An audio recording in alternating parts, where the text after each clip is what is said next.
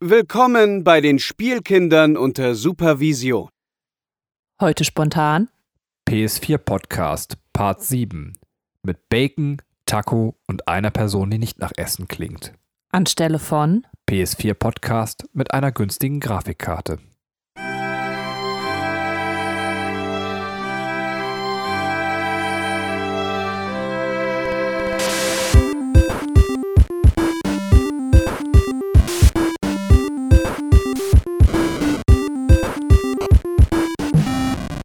Hallo und herzlich willkommen, liebe Zuhörer da draußen in den Endgeräten, zu einer neuen Folge der Spielkinder unter Supervision.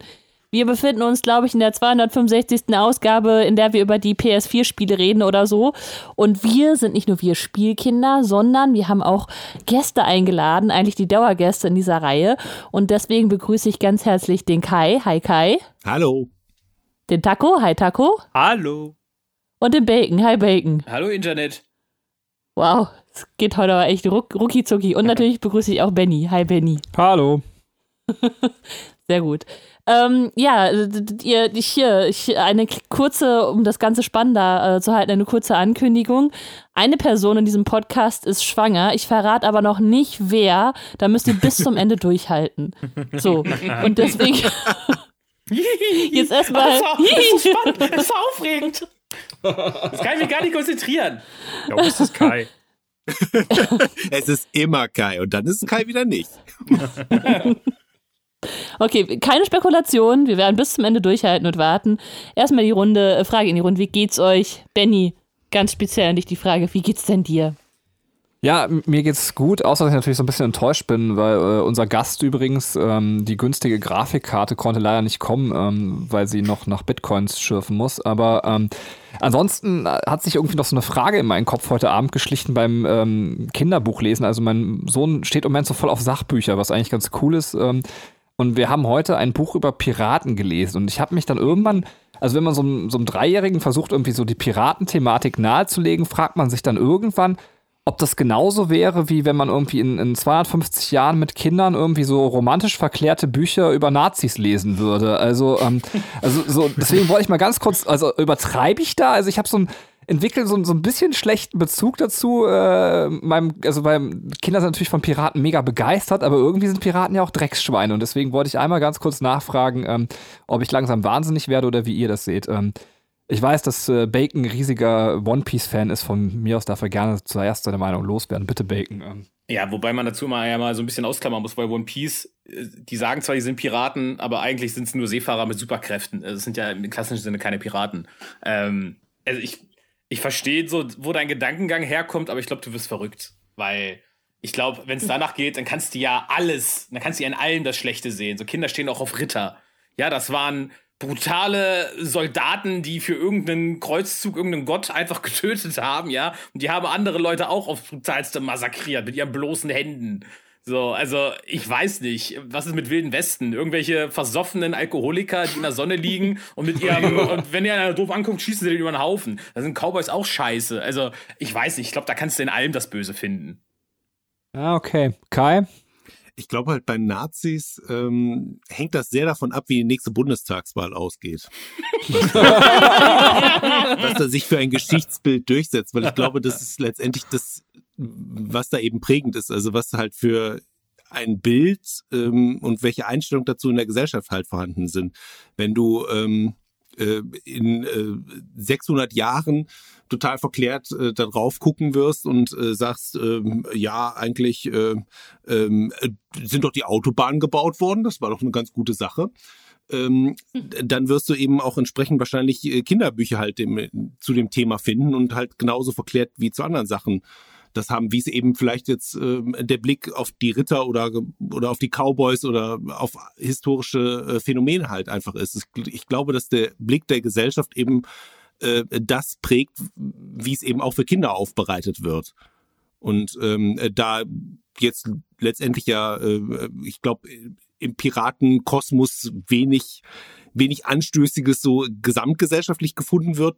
Ob das jetzt berechtigt ist oder nicht, da kann man eine ganze Weile drüber nachdenken. Finde ich auch völlig berechtigt, den, den Punkt, den du da hast. Ähm, äh, ist es aber so, dass du da eben die Kinderaufbereitung dann eben auch so hast, dass du eher so, so eine abenteuerliche äh, Variante davon hast. Du hast ja auch äh, ähm, in diesen Piratenbüchern oft so ein bisschen so das Mythische auch eher mit drin. Das heißt jetzt nicht, dass du nicht in 600 Jahren vielleicht irgendwie den, den mythischen Goebbels-Nazi hast, der dann lustige Abenteuer erlebt. Basierend, äh, auf, den, basierend auf den Drehbüchern von, von George Lucas wird die Bundeslade in Indiana Jones neu aufgelegt und die Nazis sind auf einmal die Guten oder was? Hilfe, nein! Ja, die, die, die halten diesen, diesen stinkenden Grabräuber auf dann, weißt du? Der, der die auch, der die auch nicht zum Wohl der gesamten Welt nutzen möchte, im, im Ideologiesinne. Ähm, ja, also ich, ich glaube, dass es halt wirklich völlig geprägt ist von, von der jeweiligen Moralvorstellung der Gesellschaft, was eben dann eben auch in Kinderbüchern als moralisch akzeptabel angesehen wird oder nicht. Nur für willst, willst du auch noch was zu sagen, Taco, oder? Ähm? Kann man dazu noch irgendwie was sagen? Also ich, das Ding ist halt, wenn man jetzt irgendwie so an Piraterie oder an Piraten denkt, dann verbindet man ja jetzt nicht unbedingt, ne, also wie schon Kai sagte, das mit den mit äh, den Schandtaten, die die dann machen, sondern halt auch eher irgendwie, dass man dann frei lebt und sowas. Ähm, Im Endeffekt eher Richtung Seemann, äh, Seeräuber. Äh, aber ich weiß nicht, ich kann mir nicht so ein, so ein vorstellen, so ein Kinderbuch, weiß nicht, die Abenteuer vom braunen Bernd oder sowas. äh, weiß ich nicht, ist, ist sehr schwierig, weil ich glaube, ja, wie Kai schon sagt, so, jetzt in der Gesellschaft würdest du, glaube ich, keinen finden, außer die Nazis, die sagen, dass die Nazis cool waren. Ja, zumal ich glaube, ach, ich weiß auch nicht, aber das ist, man hat halt so eine romantische Besetzung davon. Ich meine, das ist, das ist so eine Wiederholung von dem, was ihr auch gesagt habt, aber ja. dass man romantisch besetzte Nazis hat, weil die stehen ja für nichts Gutes, ne? Also deswegen, äh, so während Uniform. Bei, bei Uniform. Die Nazis hatten schicke, die Nazis, du kannst über die Nazis sagen, was du willst, waren die größten Hurensöhne ever, ja, die, die absoluten Missgestalten, aber sie waren immer gut angezogen. So. Und sie haben die Autobahn gebaut. So. Ja, auch. Den Punkt hätte Eva Hermann Die Kinder von der, der Straße geholt. wow. Aber so ein bisschen, also jetzt, äh, ihr wolltet ja eigentlich sagen, oder ein Teil, dass ich wahnsinnig bin, aber ähm, tatsächlich äh, habe ich dann gerade drüber nachgedacht, irgendwie sind die Nazis ja sogar schon auf dem Weg dahin. Ne? Also wir haben ja schon so eine, so eine gewisse, zumindest werden sie so zum Ideal-Fantasy-Bösewicht äh, in den Medien langsam stilisiert. Also das Ganze nochmal so 200 Jahre weiter. Ähm, ich bin gespannt. Also, ihr habt mich so ein bisschen auf die Idee gebracht, je nach Bundestagswahl, ähm, hm. vielleicht schon mal so ein Nazi-Kinderbuch anfangen zu schreiben. Ähm, äh, kann ich mir wenigstens ey. noch eine braune Nase verdienen. So, ähm. Ja, es ist, ist hier, äh, wie heißt das? das? Das hässliche Entlein oder so? Ist das nicht im Endeffekt auch ein Nazi-Kinderbuch? Also ich würde jetzt auch noch nicht mal ausschließen, also jetzt ganz, ganz ernsthaft, dass es in irgendwelchen rechtsradikalen Kreisen tatsächlich auch rechtsradikale Kinderbücher gibt. Oh, bestimmt, ja, das glaube ich auch und ja. äh, dann eben auch entsprechend äh, in, ins rechte Licht gerückt.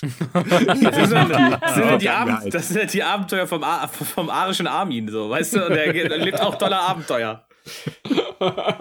Arischen Armin. Boah, krass, ey, jetzt, das ist wirklich eine spannende Frage, Kai, ob sowas gibt. Ähm, ich muss mal danach googeln im Darknet. Ich bin davon ähm, überzeugt, so. dass es das gibt. Äh, was es auf jeden Fall gibt, äh, ist God of War und das war das Spiel, wo wir stehen geblieben sind. Und ich erinnere mich noch, wir sind mit einem krassen ähm, Teaser quasi oder Cliffhanger, so heißt es äh, in der modernen Sprache, stehen geblieben. Bei Bacon sagte, er findet God of War gar nicht mal so geil. Äh, und Kai äh, schob dann noch hinterher, ich auch nicht. Ähm, oder beziehungsweise hat nicht nur so Positives zu sagen. Ähm, und deswegen würde ich sagen, startet mal Taco mit seiner Meinung zu God of War, bitte. Oh, wow. Ich habe mich jetzt richtig darauf vorbereitet, dass ich jetzt erstmal 20 Minuten nichts machen muss ähm, also es ist halt so der, der ganze Eindruck, den God of War macht, lässt eigentlich kaum was Negatives über.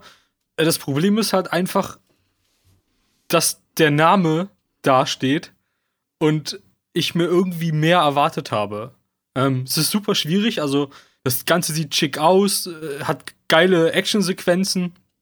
Ähm, und hier und da hat es dann aber trotzdem auch immer noch kleine Probleme, äh, wie zum Beispiel, dass die Welt halt irgendwie so ein offener Schlauch ist und ganz viel Backtracking und sowas, was ja jetzt grundsätzlich nichts Schlimmes ist, aber es ist halt irgendwie, es ist halt nicht das, was ich erwartet habe, wenn ich ein God of War spielen will, weil God of War war für mich immer epische Bossfights mit, mit riesigen Titanen oder übertrieben brutale ähm, ja, Kämpfe, wenn ich mich erinnere, ich glaube, es war der Kampf gegen, gegen Herkules damals, wo man die ganze Zeit auf ihn eindrischt. Äh, und er auch wirklich erst aufhört, wenn du auch aufhörst, den, den äh, Knopf zum Schlagen zu drücken. Ähm, und es hat mir alles irgendwie gefehlt. Das, das war alles so super entschleunigt.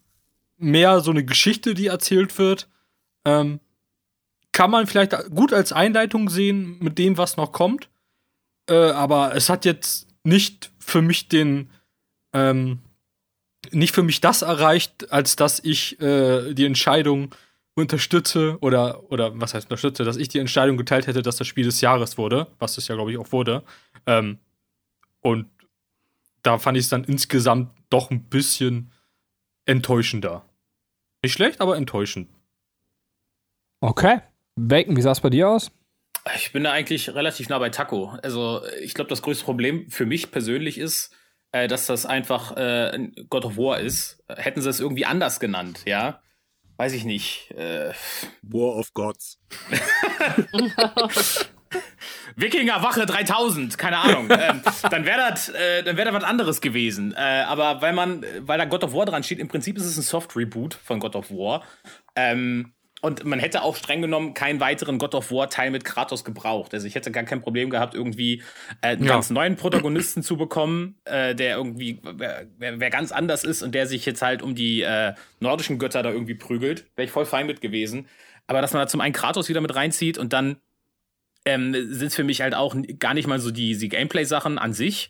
Also, wie die Taco gerade auch schon angesprochen hat, ähm, das Gameplay und so weiter, das fand ich sogar, gerade das Kampfsystem fand ich noch sehr gut. Das ist eigentlich das, was das Spiel für mich äh, am meisten aufwertet, weil das durch, durch die Bank weg halt echt äh, großen Spaß gemacht hat. Ähm, das große Problem, was ich damit hatte, war halt, es ist einfach, es steht God of War dran, aber es ist für mich gar kein God of War mehr. Überhaupt nicht weil die Entwickler damals so 2000er, Mitte 2000er rum, haben sie halt ein, äh, ein Metzelspiel auf der PlayStation 2 gemacht für 16-jährige, schwer pubertierende Pseudo-Erwachsene, ja, die einfach nur Gewalt geil fanden.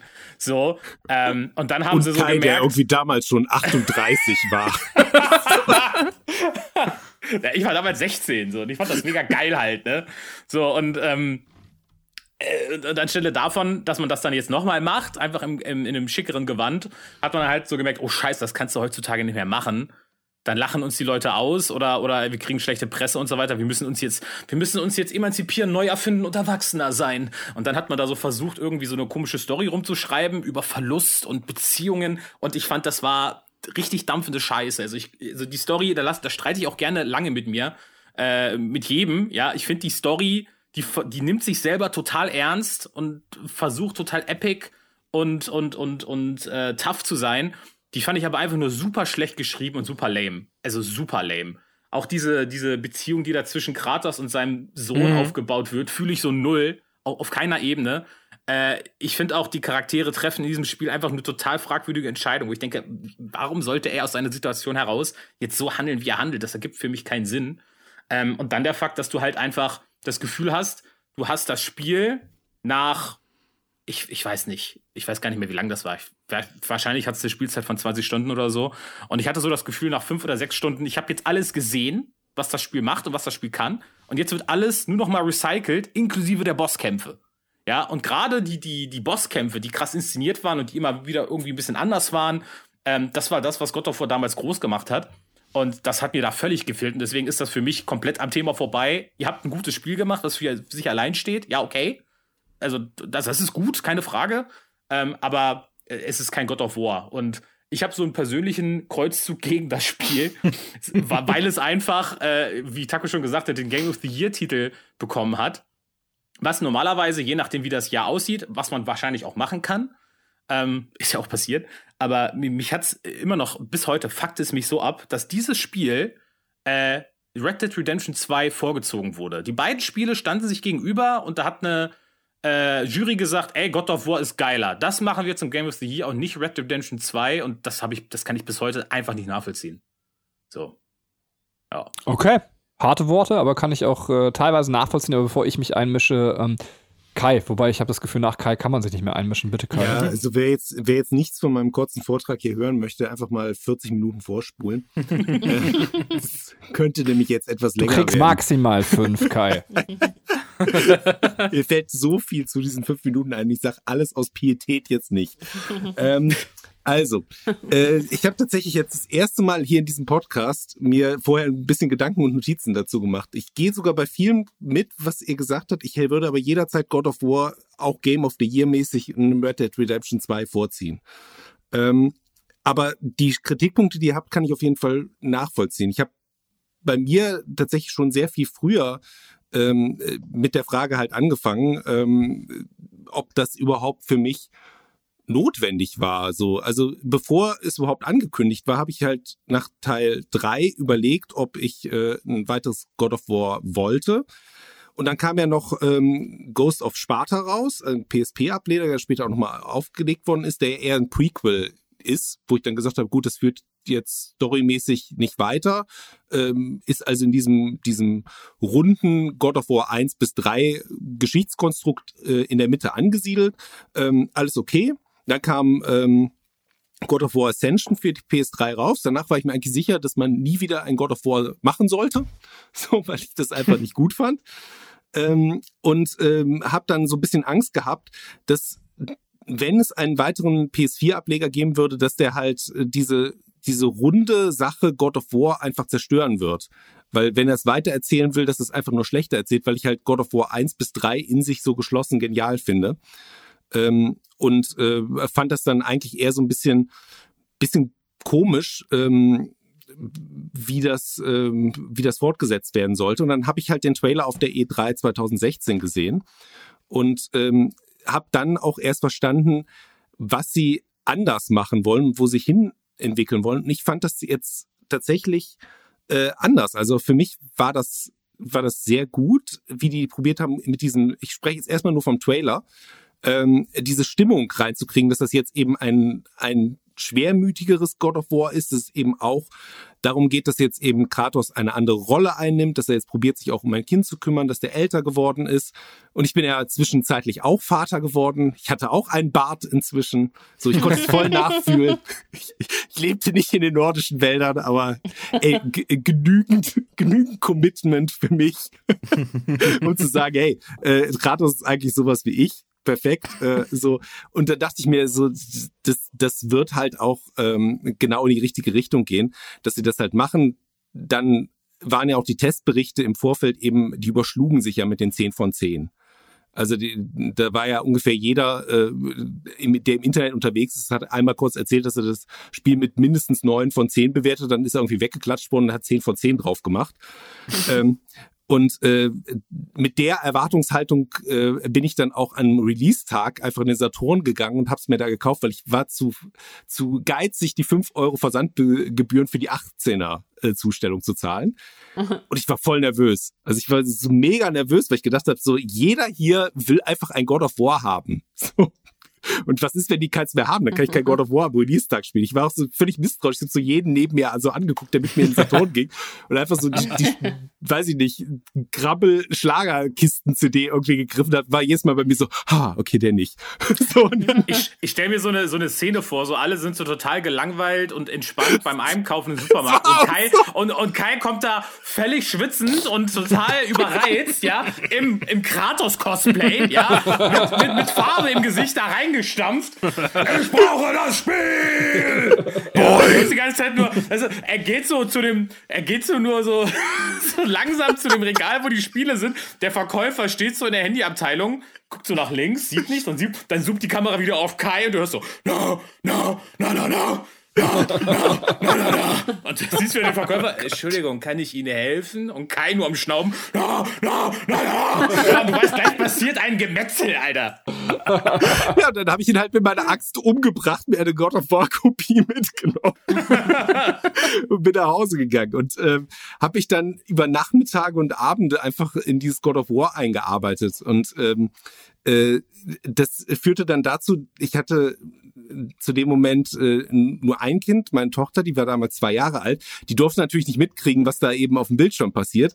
Ähm, und weil ich aber so, so gerne God of War spielen wollte, habe ich halt die Momente auch genutzt, wo sie dann so draußen im Hof mal so mit meiner Frau spielen war.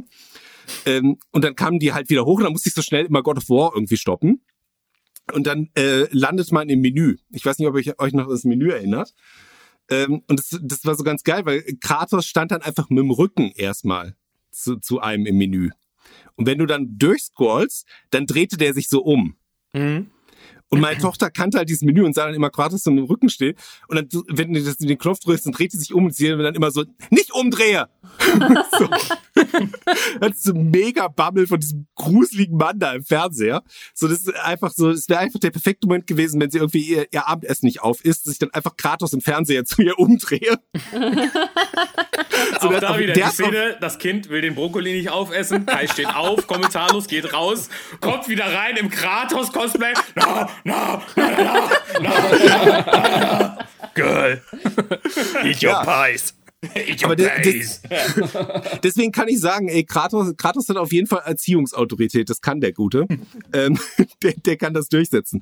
Und ähm, als große Pluspunkte von dem Spiel habe ich mir hier aufgeschrieben, ähm, äh, dass ich die Grafik super fand, dass ich den Wechsel der Kameraperspektive ähm, äh, ziemlich gut fand. Also ich glaube, du hättest nicht nochmal so ein, so ein isometrisches verkaufen können und äh, hättest dann irgendwie ähm, äh, damit durchkommen können, dass du dann irgendwie wieder äh, aus der, aus der Diablo-Perspektive das quasi machst. Ich glaube, das hätte nicht funktioniert. Ich weiß nicht, wie ihr das seht. Ähm, ich war eigentlich auch ganz dankbar, dass es einfach mal in dieser anderen Kameraperspektive dann passierte. Das Kampfsystem fand ich gut mit der Axt und die Kämpfe an sich. Ich mochte tatsächlich auch diese Vater-Sohn-Beziehung, weil ich diesen völlig psychopathisch gestörten Kratos jetzt in der Rolle des Vaters interessant fand, dass der sich ja damit abfinden muss, dass sein Sohn eher so ein, so ein Gegenteil von ihm ist. Das ist halt so ein, so ein kleiner schwächlicher Junge. Und äh, Kratos das ja auch am Anfang gar nicht nachvollziehen kann. So, "Wie- wieso willst du jetzt den Hirsch nicht töten? So, man tötet einen Hirsch. So, und äh, der, der, der muss ja dann auch erstmal damit so reinwachsen, weil er sich ja bisher anscheinend aus der Erziehung eher so zurückgezogen hat. Ähm, ich fand dieses neue nordische Setting gut und stimmig in sich aufgebaut.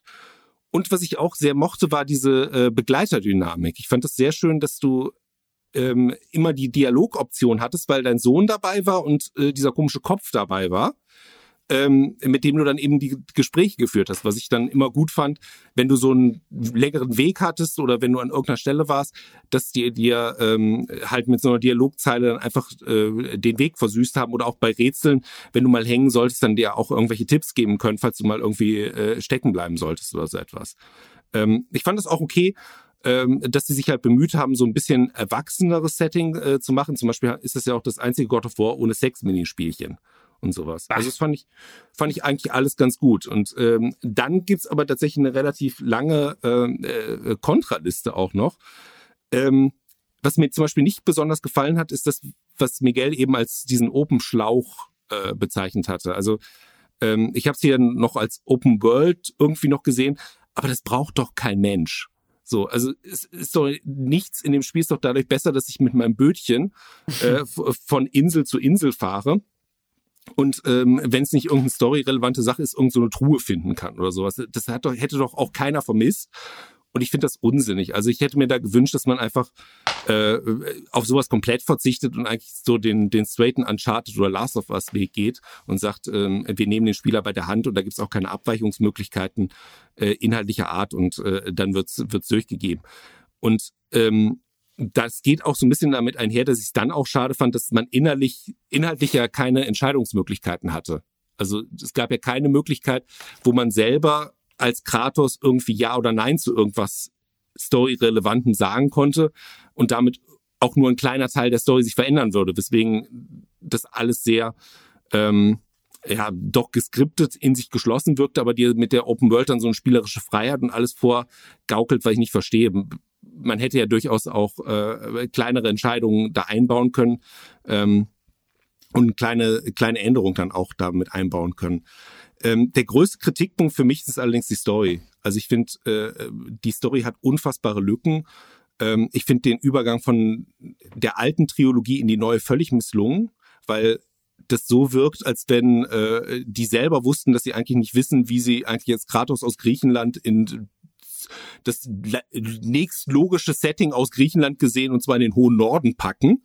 So, und was in der Zwischenzeit passiert ist, äh, ja, äh, es kommt einem halt so vor, als wenn sie es erstens gar nicht selber erklären können, dann auch nicht wollen und einfach hoffen, dass du dir diese Frage im Laufe des Spiels immer weniger stellst und ab dem zweiten Teil wird die keiner mehr stellen und dann müssen sie das auch nicht beantworten, dann machen sie einfach weiter. So die Frage, die nie mehr gestellt wird, die müssen sie dann nicht beantworten, weil sie dazu keine Antwort haben. So finde ich wirkt das die ganze Zeit. Und äh, da lasse ich mir jetzt auch nicht erklären, dass es irgendwie in einem Comic äh, dann irgendwie so eine Hexe ihn gefunden hat und dahin und pff, ist doch jedem scheißegal. Also entweder es passiert halt im Rahmen dieser Handlungen vom Spiel oder es ist halt nie passiert. Drauf geschissen. Ähm, und dann ist es eben auch so, drei Teile hat der gute Kratos gebraucht, um seine alte Familie zu rächen und ist halt völlig gebrochen davon. Ähm, und jetzt taucht die eigentlich gar nicht mehr auf. Es spielt ja auch für ihn keine Rolle mehr. Jetzt hat er seine neue Familie. Ich weiß nicht, ob Kratos so ein, so ein Recycling-Typ ist, der sagt, ja, ist, ist, ist doch jetzt eigentlich alles in Ordnung. Aber dass seine, ähm, seine alte Familie für ihn anscheinend keine große Relevanz mehr hat, weil er jetzt eine neue Familie hat oder hatte äh, in der Form. Er hatte auch äh, seine Frau in dem Teil am Anfang schon direkt verloren. Ähm, und anscheinend dieses, ich bin jetzt ein, ein Vater, ihn dann so weit ausfüllt, äh, dass er gar nicht mal mehr an seine alte Familie, die in drei oder fünf Teile oder nee, mit Ascension, äh, diesen schrecklichen Teil gibt's ja auch noch äh, sechs Teilen, äh, motiviert hatte, äh, irgendwie die ganze griechische Götterwelt abzumetzeln, ähm, äh, finde ich dann jetzt nicht so stimmig, wie die völlig verschwunden sind. Die äh, Charakterentwicklung vom Sohn ist dann aber völlig auch für die Tonne. Also die finde ich, finde ich komplett misslungen. Also der Sohn macht überhaupt keinen Sinn äh, in der Entwicklung, die er da nimmt und ähm, ist in keiner Weise nachvollziehbar. Insgesamt stört mich dann auch noch, dass es deutlich weniger episch ist und dass man so, weißt du, aus, aus dem hintersten Ladenregal so die B-Waren-Götter gesucht hat. So, ja. also man hat keine coolen Bosskampf-Fights, man sitzt die ganze Zeit und denkt so, okay, krass, ich will äh, gegen gegen Odin antreten oder ich will gegen Thor antreten oder sonst irgendwen, den ich kenne. Und dann kommt so, kennst du mich? Nein, ich kenne dich nicht. Dann google mich. So. dann googelst du diese ganzen Idioten, die werden auch nicht interessanter dadurch. Und dann kennst du halt gegen die und denkst dir so, ach, ey, du bist mir eigentlich auch zu egal, um dich zu töten. So. Du bist, du bist einfach ein scheiß langweiliger Gott. So, es, es macht doch nicht mal Bock. Und so sind diese ganzen ganzen Götter im Endeffekt, die da auftreten. Das ist halt so, du merkst so richtig, dass die sich die, die geilen Bosse und die geilen Bossfights dann eben für andere Teile direkt äh, gesaved haben gesagt haben, ja, jetzt, jetzt ballern wir hier nicht auf voller, äh, voller Stufe raus, sondern jetzt, jetzt lassen wir hier die Söhne von Thor antreten. Das werden die Leute feiern. So, das ist doch was Nices. Ja. und ähm, das, das ist doch einfach nur auch äh, so, dass du denkst, okay, ich fühle mich dann eigentlich schon so ein bisschen verarscht. Das war eigentlich nicht das, was ich sehen will. Das ist halt so, wenn du in eine Oper gehst und dann siehst du irgendwie die Viertbesetzung, weil alle anderen Mums haben. Also das ist halt, das ist halt nicht geil. Das ist eine sehr schöne Beschreibung. Ja. Und äh, dann ist es halt auch so, das würde mich jetzt noch interessieren, dann äh, bin ich auch mit meinem, meinem 80 äh, Minuten Monolog über das Spiel äh, durch. Ähm, ich hatte mich im Vorfeld immer gefragt, wie man God of War fortsetzen würde. Und ich, da es jetzt noch nicht gekommen ist, kann ich jetzt meine, meine 30 Milliarden Dollar Idee erzählen. Und äh, mhm. ich würde mich interessieren, ob ihr sagen würdet, das hätte vielleicht kann ich, kann ich mich, bevor du deine Idee erzählst und das ja. bessere Spiel gegeben.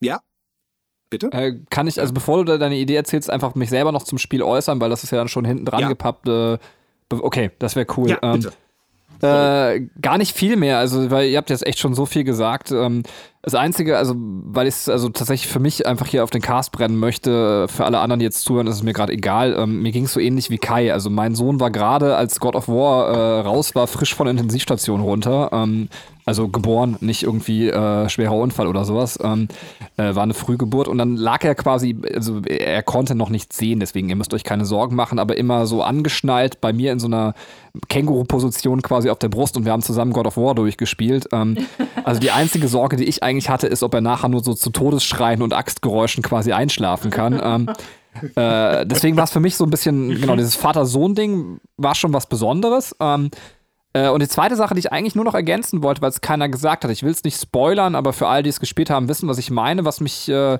also ich unterstreiche fast alles, was ich gehört habe. Ähm, äh, was ich wirklich noch faszinierend fand, in einer Zeit, wo Trailer eigentlich alles verraten und, und alle Geheimnisse irgendwie nach außen dringen, ähm, dass es für mich trotzdem noch einen Moment gab, also das muss ich mal wirklich positiv an dem Spiel loben, also auch bei aller Kritik an der Story, aber der in, mich in einer anderen Art und Weise quasi gecatcht hat. Es gibt so einen, so einen Wendepunkt, wenn, wenn, wenn Kratos unter seine Dielen guckt, ne? Ähm, das fand ich richtig geil. Also, dass ich auch überhaupt gar keinen Hauch von der Idee hatte, dass dieser mhm. Moment kommt. Ähm, ich auch. Äh, und ja, ja. Hat, fand ich richtig gut und hat mir richtig Freude gemacht. Ähm, aber den Rest unterstreiche ich so. Jetzt, Kai, kannst du deine 3 Millionen Dollar Idee erzählen. Ist, die ist viel mehr wert. Ähm, also ich habe sogar zwei davon. Also ich habe quasi sechs Millionen Dollar. Und es würde mich interessieren, ob er eine davon äh, äh, besser finden würde. Erste Idee, Alternativuniversum. Ähm, wir lassen den griechischen Kratos griechischen Kratos sein und einfach am Ende von Teil drei sterben, setzen aber quasi God of War als größere Marke fort und sagen, jede Göttermythologie ähm, hat, bringt ihren eigenen Kratos hervor. Und es ist halt nicht derselbe Kratos, sondern äh, du schleppst nicht dieses ganze schwere griechische äh, Erbe damit, sondern äh, in der nordischen Mythologie, in der ägyptischen Mythologie und äh, der Azteken-Mythologie äh, gibt es jeweils seinen eigenen Kratos und kann, der kann ganz andere und coole Abenteuer erleben. Ähm, und äh, am Ende äh, ist es aber einfach freier. Also sowas wie Buffy für Götter. Ist der Plot von Zelda, nur halt mit God of War. Ja, von mir aus. So, genau. Also die, die hängen, du hast dann alle so und so viele Millionen Jahre, äh, wird halt so ein Typ geboren und entweder ist er Link oder er ist Kratos. Sehr gut. Ja.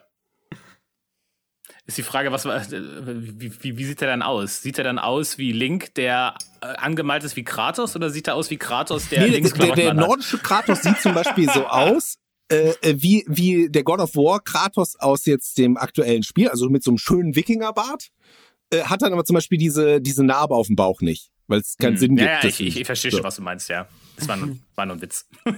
Ich verstehe bei God of War keinen Spaß. das ist eine Geschichte. Okay, ich, ich sehe, die, die Idee kommt nicht so an. So. Also ich finde die Idee eigentlich ganz okay und ich, das, das wäre irgendwie mit das was, was sinnvoll ist, weil sowas kannst du ja auch noch, also das kannst du ja halt wirklich einfach erzählen und sagen, dass, dass, dass Kratos selber ein Teil der, der Mythologie ist und das dann auf andere Mythologien aufweiten, wieso nicht? Also ich will deine, ich will deine, deine geistige Leistung nicht herabwürdigen. Jetzt kommt ja noch mal eine zweite Idee.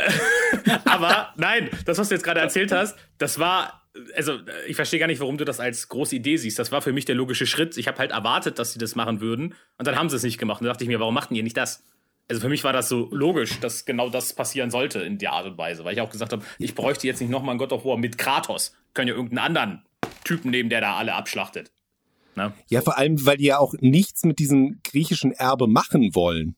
Das ist ja, ja einfach so, wir schweigen ist tot. Das ist das, was wir machen mit dem mit dem griechischen Einschlag. So, ansonsten brauchen wir es nicht. Wir brauchen es, um einfach eine schlechte Story daran ja, zu schreiben. Also schlechte Story ist, ist, das Einzige, was ich mich jetzt noch frage, ist, weil du hast auch gerade so vom Leder gelassen von dem Spiel. Ich habe mich ja tatsächlich sogar noch ein bisschen zurückgehalten. Aber ich, ich verstehe gar nicht mhm. nach dem, was du alles gesagt hast, weil ich gehe mit allem eigentlich fast komplett mit, was du gesagt hast, warum du das Spiel immer noch so gut findest. Das ist für mich so das Rätsel. Weil, weil du gerade auch sagst, das mit dem griechischen Einschlag, ähm, sie wollen es ja eigentlich gar nicht und so weiter. Sie machen es ja aber tatsächlich schon. Nur halt auf die denkbar dümmste und schlechteste Weise, die man sich hätte aussuchen können. Weil, wo Kratos da am Ende dann, also Spoiler jetzt für das Spiel, äh, äh, gegen Ende des Spiels in dieser Unter, ich weiß nicht, ist es Muspelheim? Keine Ahnung. Jedenfalls in der Unterwelt äh, der griechischen Mythologie ist, da trifft er auf einmal quasi auf den Geist von Zeus. Das macht so gar keinen Sinn, oder? Erstens, genau, macht, also man könnte sogar noch sagen, okay, der, vielleicht zieht der Ort aus Kratos seine Erinnerung Zeus heraus und es ist gar nicht der echte Zeus, okay, gehe ich sogar noch mit. Aber dass Kratos damit hadert, dass der Vater, der ihn mehrfach versucht hat umzubringen, gegen ihn intrigiert hat, ja, und gegen den er sich dann später einfach irgendwann gerecht hat, weil er zuerst fünfmal versucht hat, ihn umzubringen, dass der auf einmal Gewissensbisse hat und er dieses Detail vor seinem Sohn verheimlichen will, dass er sich gegen den Typen, gegen den Tyrann durchgesetzt hat. Was ist das denn? Also, hä?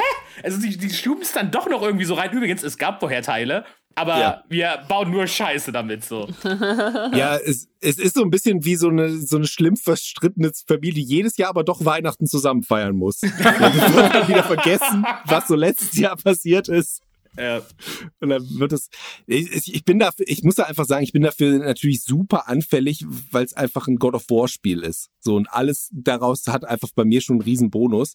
Ähm, und äh, ich finde halt auch diese guten Teile halt wirklich gut daran. Und ähm, äh, kann aber nicht über die, die Schwächen so hinwegsehen, als wenn es sie nicht geben würde. Und es ärgert mich, weil ich immer denke, es wäre so viel noch mehr möglich gewesen damit wenn man es in der Story ja. eben zum Beispiel nicht so verkackt hätte. Kai, zweite Idee, sonst wird das jetzt zum God of War Podcast. Ähm. Ja, äh, zweite Idee. ähm, Alter, Alternativuniversum, ähm, äh, das, nie, das nie so geben wird. Aber stellt euch einfach vor, ähm, am Ende von God of War 3 stirbt äh, Kratos dann auch tatsächlich. Ähm, er wird aber von Loki ins Leben zurückgeholt, der ihm auch verspricht, dass er seine Familie ins Leben zurückholen könnte. Ähm, er müsste dafür aber einen Krieg, in den die nordischen Götter gegen andere Gottheiten stecken, äh, müsste er halt eben Partei für die Nordischen ergreifen und eben diese anderen Götter dann abmetzeln. Und mm. müsste dann zum Beispiel nach Ägypten oder äh, in den in den Osten irgendwo oder irgendwie zu den Inkas oder sonst wo und äh, bringt die alle um, um dann am Ende festzustellen, dass Loki eben äh, überraschenderweise gelogen hat und gar nicht seine Familie äh, zurückbringen kann, was Kratos dann gar nicht so gut gelaunt macht. Und dann geht er auch auf die nordischen Götter los. So, das weil Kratos braucht einfach nur einen Aufhänger. Das, ja, das klingt sehr schön. Ja, ist wirklich geil. Dann kann man danach noch irgendwann die ganzen Teile bei den anderen Göttern rausbringen. Also man kann das so als Zwischensequenz und dann haben wir irgendwann bei God of War 20 können wir dann noch die ägyptischen Götter killen. Gefällt mir. Das wäre so eine, so eine Idee, wie man verschiedenste Antriebe geben könnte, äh, gratis in andere Mythologien auftauchen zu lassen und äh, aber trotzdem irgendwie eine, eine stringente Geschichte weiter dann erzählt. Lustigerweise ist das ist quasi genau das, was du beschreibst, äh, ein wichtiger Hand, also ein, ein wichtiger, ein bekannter Handlungsstrang in den Tor-Comics, wo genau sowas passiert und Thor halt quasi jeder anderen Mythologie auf die Fresse haut. Das ist sehr schön. Also das würde auch sehr gut funktionieren, glaube ich, ja. Ähm, hm.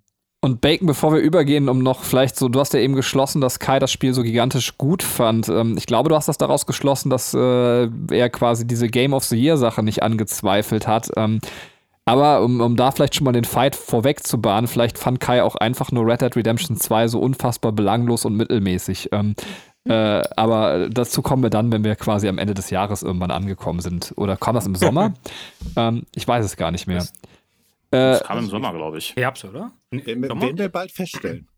Ja, ja, ja, man bin mal gespannt, ob wir dazu heute noch kommen, weil das, äh, da werden wir sicherlich noch mal weiter ausholen. Ähm, aber tatsächlich, äh, also will noch jemand was zu God of War sagen, sonst gehen wir weiter. Ähm, Katrin, jetzt kommt. Nee, wurde ja. Ja. Ja. Nee, Taco, bitte, sag was. genau, also ich meine, ihr habt es ja schon angesprochen mit der, mit der äh, Story. Ähm, also das, der erste Punkt war halt einfach für mich als ähm, der Sohn Athios hieß der oder so, weiß nicht, halt für sich herausgefunden hat, dass halt eine Gottheit ist und dann von 0 auf 15, äh, von, von, ja. von, 0 auf 15, von, so von einer Sekunde, von einer Sekunde auf die nächste äh, auf einmal so sagt, ja, meine Mutter, äh, scheiß auf die, äh, alles, was gerade passiert ist, ist egal. Und ja, das dachte ich mir so, ja, okay, wow. Das ist einfach völliger Unsinn. Ja, völliger Unsinn. So, jetzt aber jetzt. Das ist so ein bisschen, oh. bisschen eine Sache noch, eine Sache noch. das, das, was, das, was Atreus da in der Story gemacht hat, war genauso durchdacht und gut in Szene gesetzt wie der Turn von Daenerys Targaryen in der letzten Game of Thrones Staffel. Hatte denselben Stellenwert, war genauso gut ausgeführt. Jetzt aber, oder? Ähm, so, ja, Katrin, aber, das, wird dein, das wird dein Podcast. Pass yeah, auf, und wir können das jetzt so machen, meiner. wie immer. Die müssen uns einfach beim Podcasten zuhören und äh, gut ist. Das nächste Spiel ist nämlich Detroit Become Human und ich weiß, dass du es gespielt hast, weil wir es zusammen gespielt haben. Ähm. Ja, Mann. Detroit Become Human ähm, fand ich jetzt mega geil. Das ist, ähm, ich weiß nicht, man könnte so sagen, Action-Adventure, vielleicht ein bisschen zu interaktiver Film. Ähm, es geht halt, äh, also man kann halt durch seine Entscheidungen im, im Spiel die ähm, Wendungen, also das Ende des Spiels beeinflussen und äh, es geht sogar so weit, dass man äh, Charaktere, man hat, glaube ich, drei Stück, die man spielt, äh, auch tatsächlich auch sterben lassen kann, kann durch die Entscheidungen, die man trifft.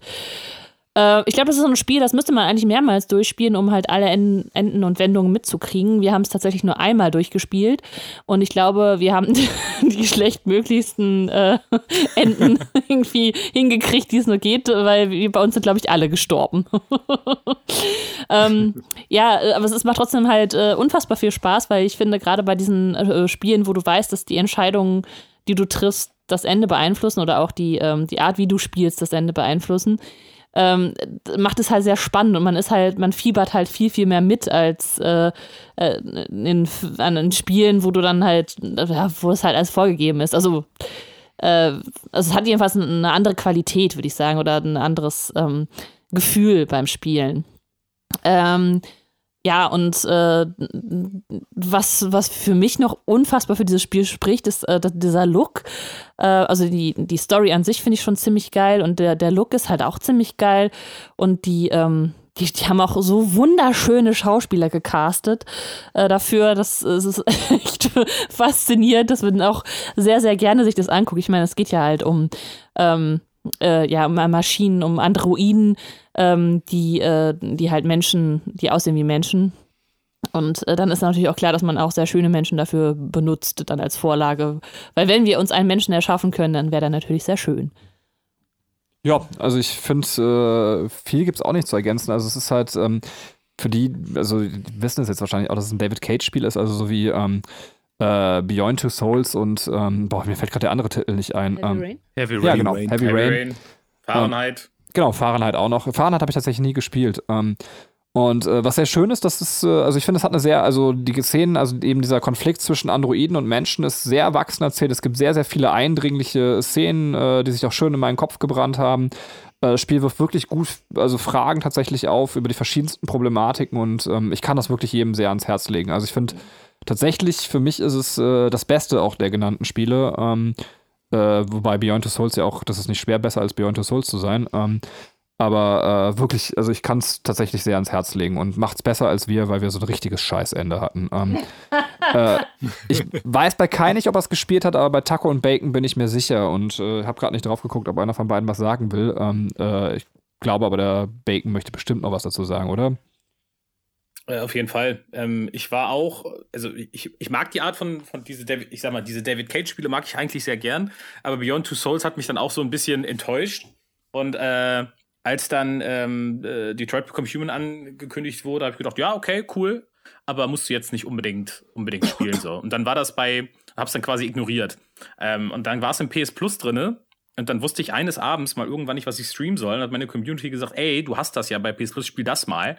Habe ich das reingemacht und oh mein Gott, war das eine gute Entscheidung, weil äh, ich gehe da voll mit euch mit. Das ist auf jeden Fall das beste David Cage-Spiel, ähm, was es bisher gibt. Das ist im Prinzip das Spiel, was er seit Fahrenheit versprochen hat. Ja, was, was er irgendwann machen wird, von wegen, jede Entscheidung verändert wirklich das, was passiert und bla bla bla, was nie gestimmt hat. Außer bei Detroit Become Human. Also da stimmt es wirklich.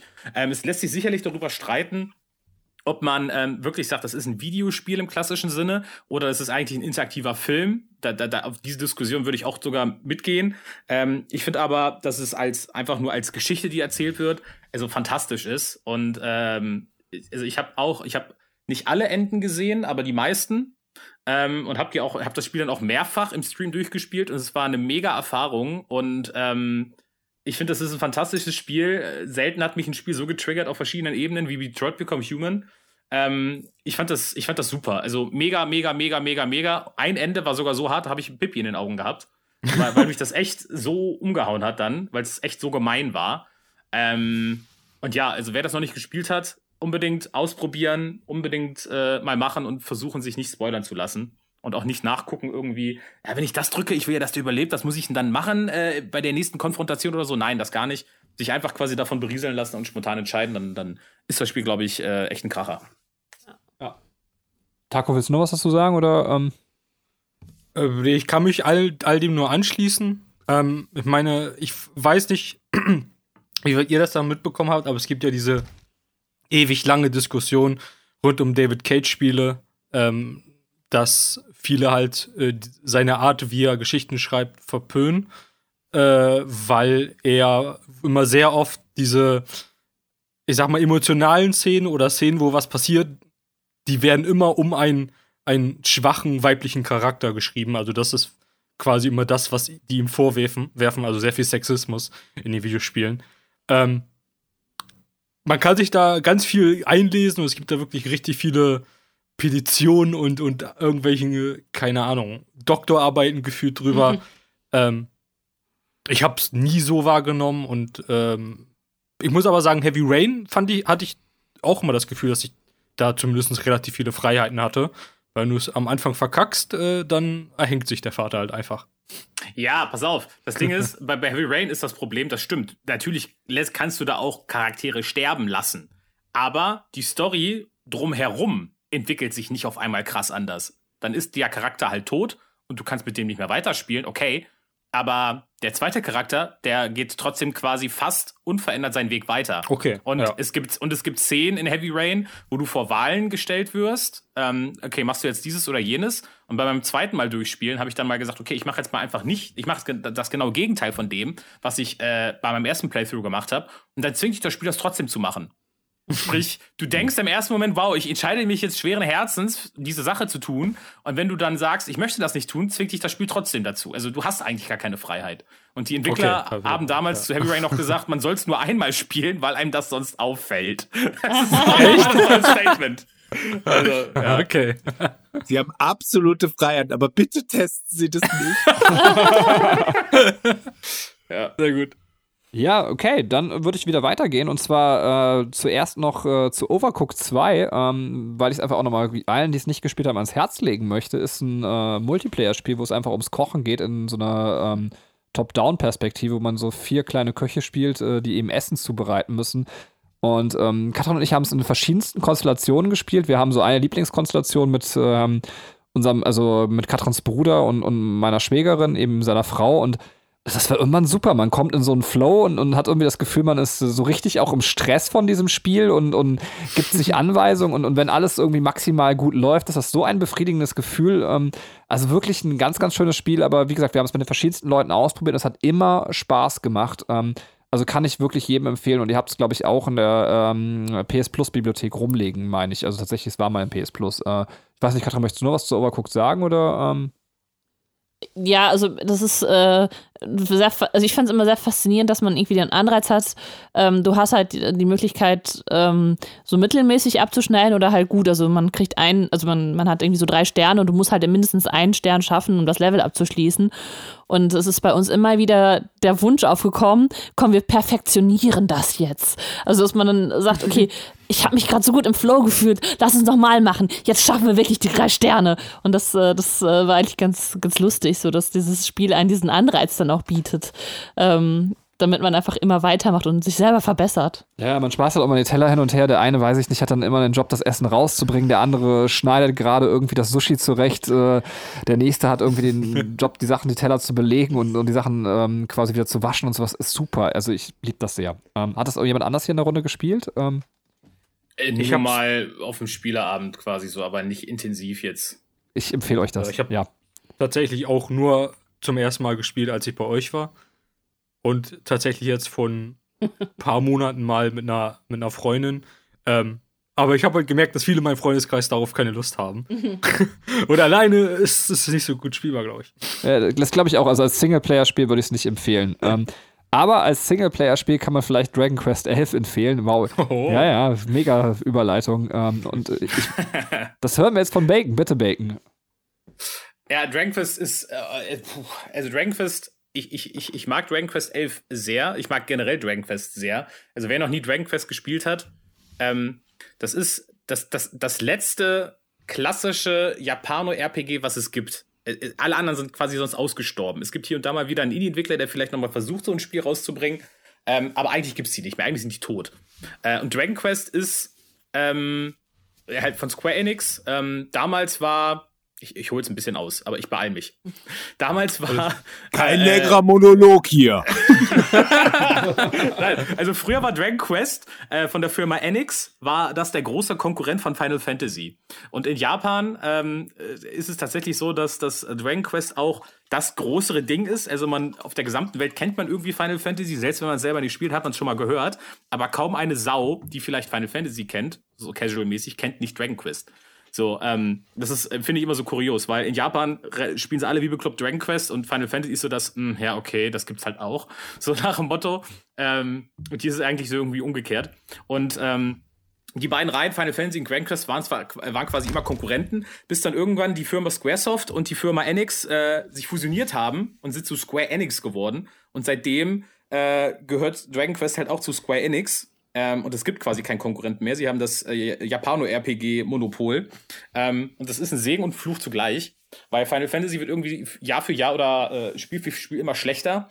Und ähm, Dragon Quest ist so ein Ding, das ist, ich, ich, das ist das, das FIFA-Geschäftsmodell nur in gut.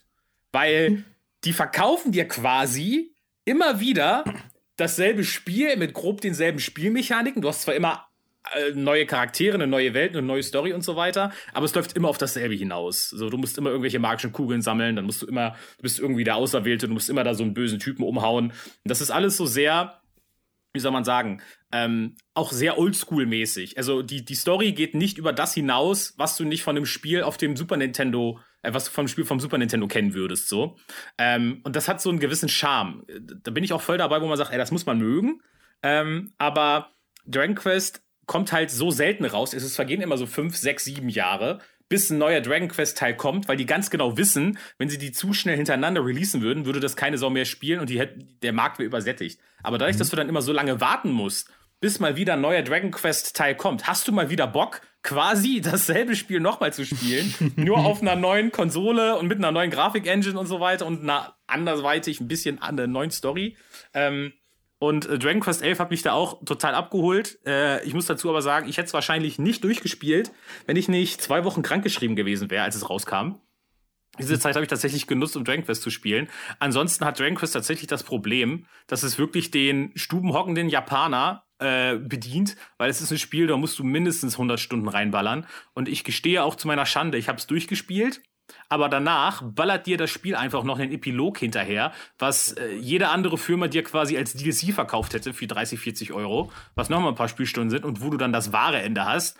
Und das war der Moment, wo ich tatsächlich bei Dragon Quest gesagt habe: so, sorry, nein, ich spiele dich jetzt nicht mehr weiter. Ich habe genug Zeit in dich versenkt. Das Ende reicht mir. Ich, ich brauche das, das wahre Ende, mir jetzt nicht noch zu erspielen. ähm, und äh, dass, dass, das ein Spiel, dass das ein Spiel schafft, was ich eigentlich sehr mag, es ist schon hart. Aber das mag auch dem geschuldet sein, dass äh, ja wir halt alle älter werden und wir immer weniger Zeit haben so. Aber ähm, wenn ihr wenn ihr wenn ihr noch nie Dragon Quest gespielt habt und ihr euch vielleicht so so das alte Feeling von früher, so die die alten äh, Japano RPGs vom Super Nintendo und von der PS1 und so weiter zurückwünscht, dann spielt unbedingt mal Dragon Quest. Und man muss dazu sagen, die Charakterdesigns sind immer von Akira Toriyama. Das heißt, die gesamte Welt ist Dragon Ball, nur im Mittelalter. Also jeder, jeder zweite Charakter sieht aus wie Son Goku oder irgendein Saiyajin wenn man Dragon Ball kennt, hat man dann auf diese Art und Weise auch sehr großen Spaß, glaube ich, damit. Ähm, und ja, Dragon, Dragon Press ist gut. So, ich habe fertig. Ja, äh, wie, wie, viel Anteil hat der Art-Style äh, davon? Also ich habe wirklich auch immer gedacht, so äh, wenn mich davon irgendwas anspricht, dann halt so die Grafiken, weil ich hm, das mit dem Dragon Balls äh, äh, Look dann eigentlich so ganz cool fand. Ähm, würdest du sagen, das ist die halbe Miete bei dem Spiel oder ist das so, okay, man muss sich halt wirklich auch stark für diese Art von Rollenspiel dann interessieren. Ja, du musst dich schon wirklich für diese Art und Weise für das Rollenspiels äh, interessieren. Also die machen es zum Beispiel auch so, wenn du das Spiel jetzt startest, der, den Elver, ähm, dann, dann ist es so eingestellt, dass du quasi nur einem Charakter äh, quasi Befehle erteilst und das, der Rest des Spiels spielt sich von alleine, weil die wissen, dass der Markt sich verändert hat und dass viele Leute das wahrscheinlich nicht mögen, dass du jedes Partymitglied einzeln im Menü Befehle geben musst und das ist rundenbasiert und dann wartest, du kannst quasi mhm. drei Stunden kacken geben, bevor du den nächsten Befehl eingibst. Ich finde das geil. Ja, sie finden die, sie, sie, sie geben kann dir man die kacken gehen. Kann man kacken gehen nebenher. Nein, also ich, ich, das ist halt Oldschool. Ne? Das ist halt Retro, wenn du so ja. willst schon fast. Mhm. Ähm, und die, die geben dir halt die Möglichkeit, quasi im Menü einzustellen, nein, ich möchte das aber klassisch spielen. Ne? Und ich habe dann auch direkt gesagt, nein, ich spiele das klassisch, ähm, weil das voll mein Ding ist. Aber ich glaube, also ich weiß nicht, wie es auf jemanden wirkt, der damit noch wenig Berührungspunkte hatte. Also das Spiel versucht auf jeden Fall, das deutlich zugänglicher zu machen. Ähm, ich weiß aber nicht, ob jemand, der noch nie sowas gespielt hat, damit warm wird. Mhm. Okay. Dann äh, leite ich einfach über. Ich äh, würde mal anknüpfen, weil Bacon gerade meinte, wir werden alle älter, haben weniger Zeit. Ähm, äh, Shenmue 1 und 2 wurden ja aufgelegt. Jetzt, ich habe es nicht gespielt, nie. Ich weiß, jetzt wird das Internet mich gleich steinigen, aber ich kann mir einfach auch als jemand, der eben wenig Zeit hat, überhaupt nicht vorstellen, wie mir ein Spiel Spaß machen könnte, was mir mittendrin sagt, ey, du hast eine Verabredung um 17.30 Uhr im Spiel, es ist leider 11 Uhr, warten Sie einfach bis 17.30 Uhr. Sie haben ja schon verfickt wenig Zeit, aber die klauen wir Ihnen auf jeden Fall auch noch mit unserer scheiß Spielmechanik. Ähm, erklärt's mir, bitte Kai. Ähm, ähm, ich, ich kann dir das nicht so richtig erklären. Ich habe zu Shenmue so ein bisschen ähm, eher so ein, so ein, distanziertes Interesse. Also ich habe immer von, von äh, Shenmue halt so gehört, okay, äh, da. Dir ist aber klar, dass du nicht von deiner Nachbarin, sondern von dem Videospiel reden sollst, oder? Ähm. Kai sitzt immer hinter der Hecke.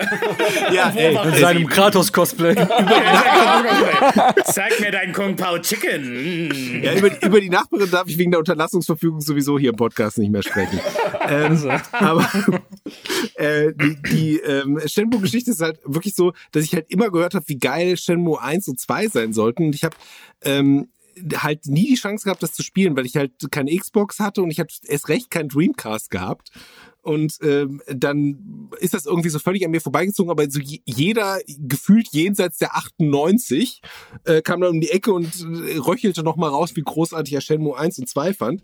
Ähm, und als Shenmue 3 dann angekündigt wurde, habe ich einfach nur deshalb Shenmue 3 mitfinanziert, weil ich einfach einmal Shenmue spielen wollte und einfach so sagte so, ey, ich will nicht, dass diese ganzen halbtoten Videospieler dann um die Ecke kommen. So, das hat ja nicht geklappt mit dem Shenmue 3, so, das, das wäre das Spiel des Jahrhunderts geworden, bla bla bla. Und dann dachte ich, nee, das, das tue ich mir nicht an, da butter ich lieber meine 20, äh, 29 Euro oder so rein. Dann entsteht das und dann kann ich sehen, ob das gut oder schlecht ist. Und dann habe ich Shenmue 3 angemacht, hat es so ein bisschen gespielt, habe gesagt, ja, ist gar nicht so schlecht, aber ist auch irgendwie ein bisschen langweilig. Und dann bin ich irgendwie weg und kam, Mhm. kam nie wieder zurück. Das ist meine Shenmue-Geschichte. So.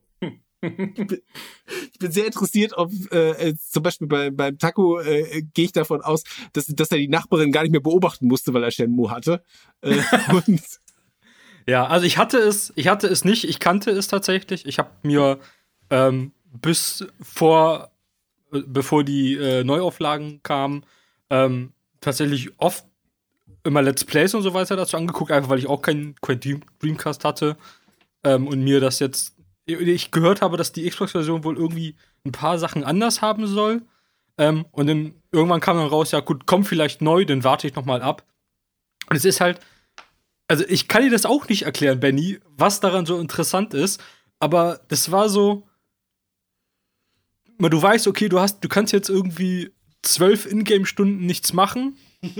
Und, und du überlegst dir so, okay, dann guckst du dich halt einfach um. Und ich finde es halt einfach so, so interessant, auch wenn es jetzt natürlich ein bisschen überarbeitet wurde, ähm, aber so inhaltlich ist es ja gleich. Und es, es ist irgendwie so, so krass, wie viel man einfach sehen und mit wie viel man interagieren, konnt, interagieren konnte bei dem Dreamcast-Titel äh, und wie viel Mühe man sich gegeben hat, ähm, sich einfach irgendwie eine dumme Pappschachtel in einem Supermarkt anzuschauen, die gar keinen Wert hat für das Spiel, aber Hauptsache es ist 3D-Modell und du kannst dir alles angucken.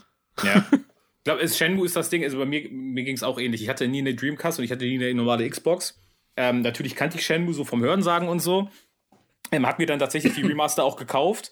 Muss aber zu meiner Schande gestehen, ich bin in der Mitte vom ersten Teil und bin dann irgendwie abgestorben und habe es nicht mehr weitergespielt. Ich weiß nicht, was dann andere, was für ein anderes Spiel dann rauskam, das ich beiseite gelegt habe. Ich habe bisher nicht mehr weitergespielt.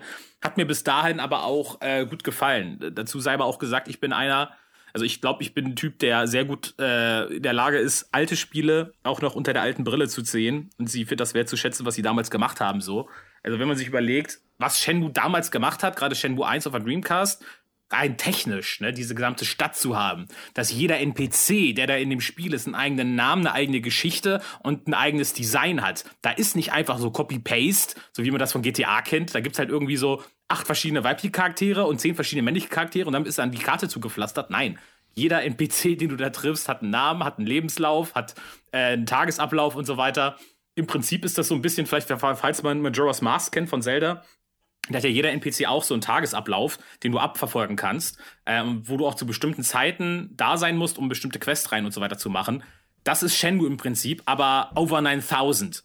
So, bei, bei Shenmue ist echt der Weg das Ziel, so. Und ähm, das ist so ein Spiel, du sollst dich da richtig in diese Welt, in diese kleine Stadt, da sollst du dich drin verlieren. Du, das soll quasi deine Hut werden. Du sollst jeden Charakter kennenlernen. Du sollst das besser kennen als deine Westentasche. Ähm, und wenn man das zu der damaligen Zeit gespielt hat und es dann damals auch so die Grafikbombe schlechthin war, ja, was dich total weggehauen hat, boah, das geht jetzt. Ich komme gerade vom, von vom, vom, vom N64 und jetzt habe ich das hier, ja.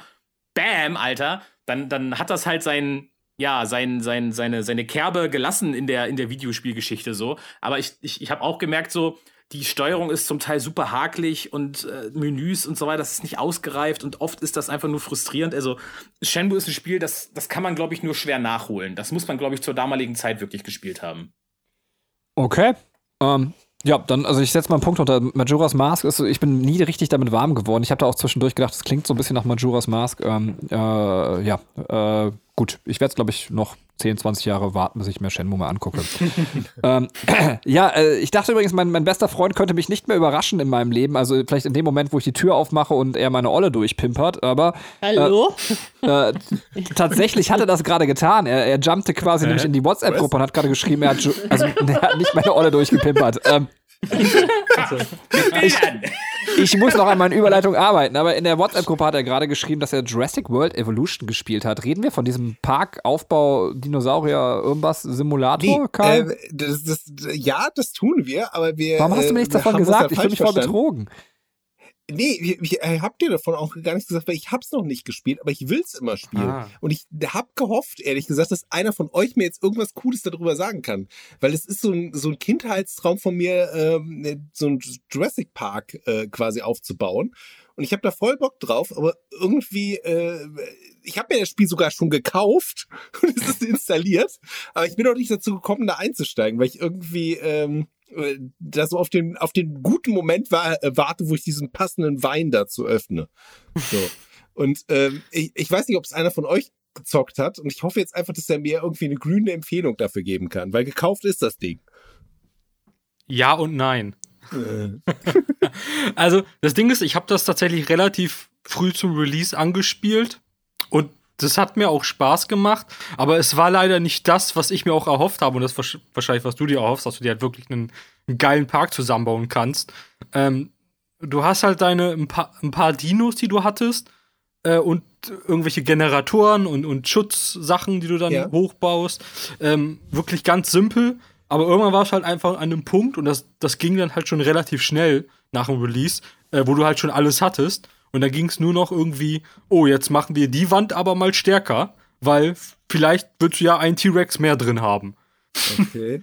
Ähm, ich weiß nicht, ob es mittlerweile schon irgendwelche Updates oder wahrscheinlich auch DLCs gibt, äh, die das nochmal erweitert haben, aber als es rauskam, war das leider sehr überschaubar ähm, und leider nicht das, das, was man erhofft hatte. Weil es ist irgendwie so ein, so ein Menschheitsding. Also meine Kinder haben so Ja. Dinosaurierfiguren. Und Ja. ähm, die spielen mit denen eigentlich immer, dass die Dinosauriers in ein, Dinosaurier in einem Zoo leben. So, und von Menschen angeguckt werden. So, es ist also ein, anscheinend ein sehr, sehr äh, universeller Wunsch. So, und äh, meine Tochter fragt doch letztens so, ähm, ja, äh, Papa, was wäre denn, wenn die Dinosaurier und die Menschen zeitgleich leben würden? Dann dachte ich so, ach, das, das wird herrlich. Warte noch ein paar Jahre, so, dann werde ich dir einen Film zeigen, der wird dir diese Antwort geben. So, und ich, ich, ich freue mich halt auch voll darauf. Und mein Sohn ist in so einem Alter, wo so erstaunlich viele seiner Theorien irgendwas mit Dinos zu tun haben. Äh, ist dann halt Okay. irgendwie so, äh, wo, wo sind denn deine, deine Schuhe hin? So, hast du die vielleicht irgendwie im Wintergarten ausgezogen? Oder Dinos? So, das macht nicht mal Sinn. So, oder Dinos. Oder Dino. Oder denkst, okay, äh, anscheinend irgendwie tief in einem verwurzelt. So, okay. Na gut, ähm, Ja, vielleicht darf ich, darf ich nicht zu viel erwarten. Äh, keine Ahnung, ich habe es ja nicht gespielt, aber wir, wir, wir warten ab. Berichte bitte, Kai, ähm, äh, im PS5-Podcast in zehn Jahren. Ähm, so, äh, beim nächsten Spiel möchte ich von allen nur ein abfälliges Lachen hören, äh, ob ihr es gespielt habt äh, oder Klassenkeile für den, ähm, der es wirklich gespielt haben sollte. Hat jemand von euch Destiny 2 gespielt? Nein. So ein Scheißspiel. Sehr schön. Okay, äh, dann kommen wir zu einem Spiel, was meiner Meinung nach eigentlich nur darunter leidet, dass äh, die Arkham-Reihe von Batman existiert. Ähm, äh, aber wenn man so jung ist, dass man vielleicht die Arkham-Reihe nie gespielt hat, ist es, glaube ich, ein ziemlich schönes Spiel. Ähm, und zwar Spider-Man. Äh, und da wir es auch wieder zusammen gespielt haben, würde ich sagen, Katrin, kriegst du den Vorzug, ähm, über Spider-Man zu reden. Es sei denn, du willst nicht über Spider-Man sprechen. Doch, ich will über Spider-Man sprechen, weil ich bin noch so jung, ich habe Batman nicht gespielt, die Arkham-Reihe. Nein, aber ich, ich habe sie wirklich nicht gespielt ähm, und war dann sehr happy, ähm, das Erlebnis quasi mit Spider-Man zu haben und äh, äh, ja, ich bin sowieso generell ein großer Spider-Man-Fan und dieses Spiel, äh, das löst einfach sehr, sehr positive Erinnerungen in mir aus, weil äh, wir da, äh, ich glaube, das, ja, das war dann halt zu dem Zeitpunkt, da hatten wir beide zusammen Elternzeit und haben dann einen Urlaub gemacht und haben einfach die PS4 mit eingepackt und haben in diesem Urlaub äh, dann äh, endlich mal wieder ein Videospiel spielen können, weil vorher ähm, war der Sohn noch so klein, dass wir, ähm, dass wir eher übernächtig, jedenfalls bei mir war es so, Benny hat ja auch God of War gespielt. ich war eher so, ich kann nicht mehr, ich muss schlafen. Ähm, und äh, ja, da, da, war man dann schon wieder auf so einem Status, wo man dachte so, ey, wir sind einigermaßen fit, ja cool, äh, wir haben wieder Abende für uns und äh, eigentlich auch den Tag äh, oft äh, Zeitfenster gehabt und dann konnten wir halt während dieses Urlaubs komplett das Spider-Man-Spiel durchspielen. Und deswegen ist es äh, schon von daher sehr positiv bei mir verhaftet und ja, ich habe den Look auf, ein, auf jeden Fall geliebt und dieses durch die ähm, durch die, äh, ja, durch Manhattan schwingen und ich glaube, wir haben auch jedes, ähm, also alle, alle äh, Sonderaufgaben, die man machen konnte, gemacht, oder Benny? Also ich glaube, da, da war nichts ja, mehr das auf der spricht, Karte. also ich, ich schäme mich jetzt so ein bisschen, spricht natürlich nicht für uns, aber ich habe zum Beispiel echt einen äh, Hang für total generische Sonderaufgaben, ähm, äh, was mir auch bei Ghost of Tsushima irgendwie gerade eine unendliche Spielzeit irgendwie, äh, aber wenn es einfach Punkte sind, die man auf einer Karte ganz stumpf abarbeiten kann, macht mich das sehr glücklich. Ähm, und ja, haben wir, aber ich schäme mich ein bisschen. Ich fühle mich so, als wenn Katrin gerade meine Penisgröße im Podcast gesagt hätte. Ähm, bitte jetzt sag nicht, dass es 30 Zentimeter sind. So, Katrin, möchtest du noch was sagen zu Spider-Man? Ähm, Das wird sie garantiert nicht sagen, Benny. ihr, ihr seid solche, ach, Kinder. Pimmel! Ah! ist ja unmöglich hier. Ähm, nee, äh, tatsächlich äh, reiche ich das Wort mal weiter, bevor ich jetzt hier ähm, so viel laber. Ich habe schon so viel Redeanteil im Podcast. Kai, willst du auch was dazu sagen? Ähm, ich ich hab, bin so alt und verbraucht, dass ich die Arkham-Reihe äh, gespielt habe. Und ähm, äh, fand die im, einfach wegen des Superhelden halt cooler. So, ich mag Batman mehr als Spider-Man, jetzt ist raus. Und ähm, ich fand halt Spider-Man nicht so appealing als Spiel. Ich hab's und ähm, habe dann irgendwie mich gefreut, dass ich mich einmal äh, durch New York so schwingen konnte. Und nachdem ich das gemacht hatte, war es auch so ein bisschen bin der done that und äh, hab's nicht mehr so weitergespielt. ähm, das werde ich wahrscheinlich irgendwann noch mal tun und äh, kann mir auch Nein, musst du vorstellen. nicht. Das wissen wir alle. Lass, lass mich. Kommst du mal im Dino-Park, nachdem ich den eröffnet habe. und das in einem fürchterlichen Fiasko enden wird und ich den Park nicht mehr betreiben darf, werde ich anfangen, Spider-Man zu spielen, eine neue Existenz mir da aufbauen. So, und ähm, ja, das, das wird dann äh, vielleicht eines Tages nochmal noch mal anstehen. Vielleicht auch einfach nur, um auf äh, meiner zukünftigen PS5 das dann einmal anzumachen und zu sagen, hey, die Ladezeiten sind wirklich kurz. So, danke, Mark Journey. Und dann bin ich wieder weg. Und dann spiele ich irgendwas, irgendwas, was ich wirklich spielen will. So. Aber der, der Moment, äh, es wirkte wie ein solides Spiel. Äh, so, es hat an sich nichts falsch gemacht. Es ist äh, einfach nur nicht so. Es, mich störte zum Beispiel schon allein, dass ich, dass ich nicht blocken konnte und kontern konnte, sondern dass ich ausgewichen bin wie ein Feigling. So. Das, das war schon ein Problem für mich.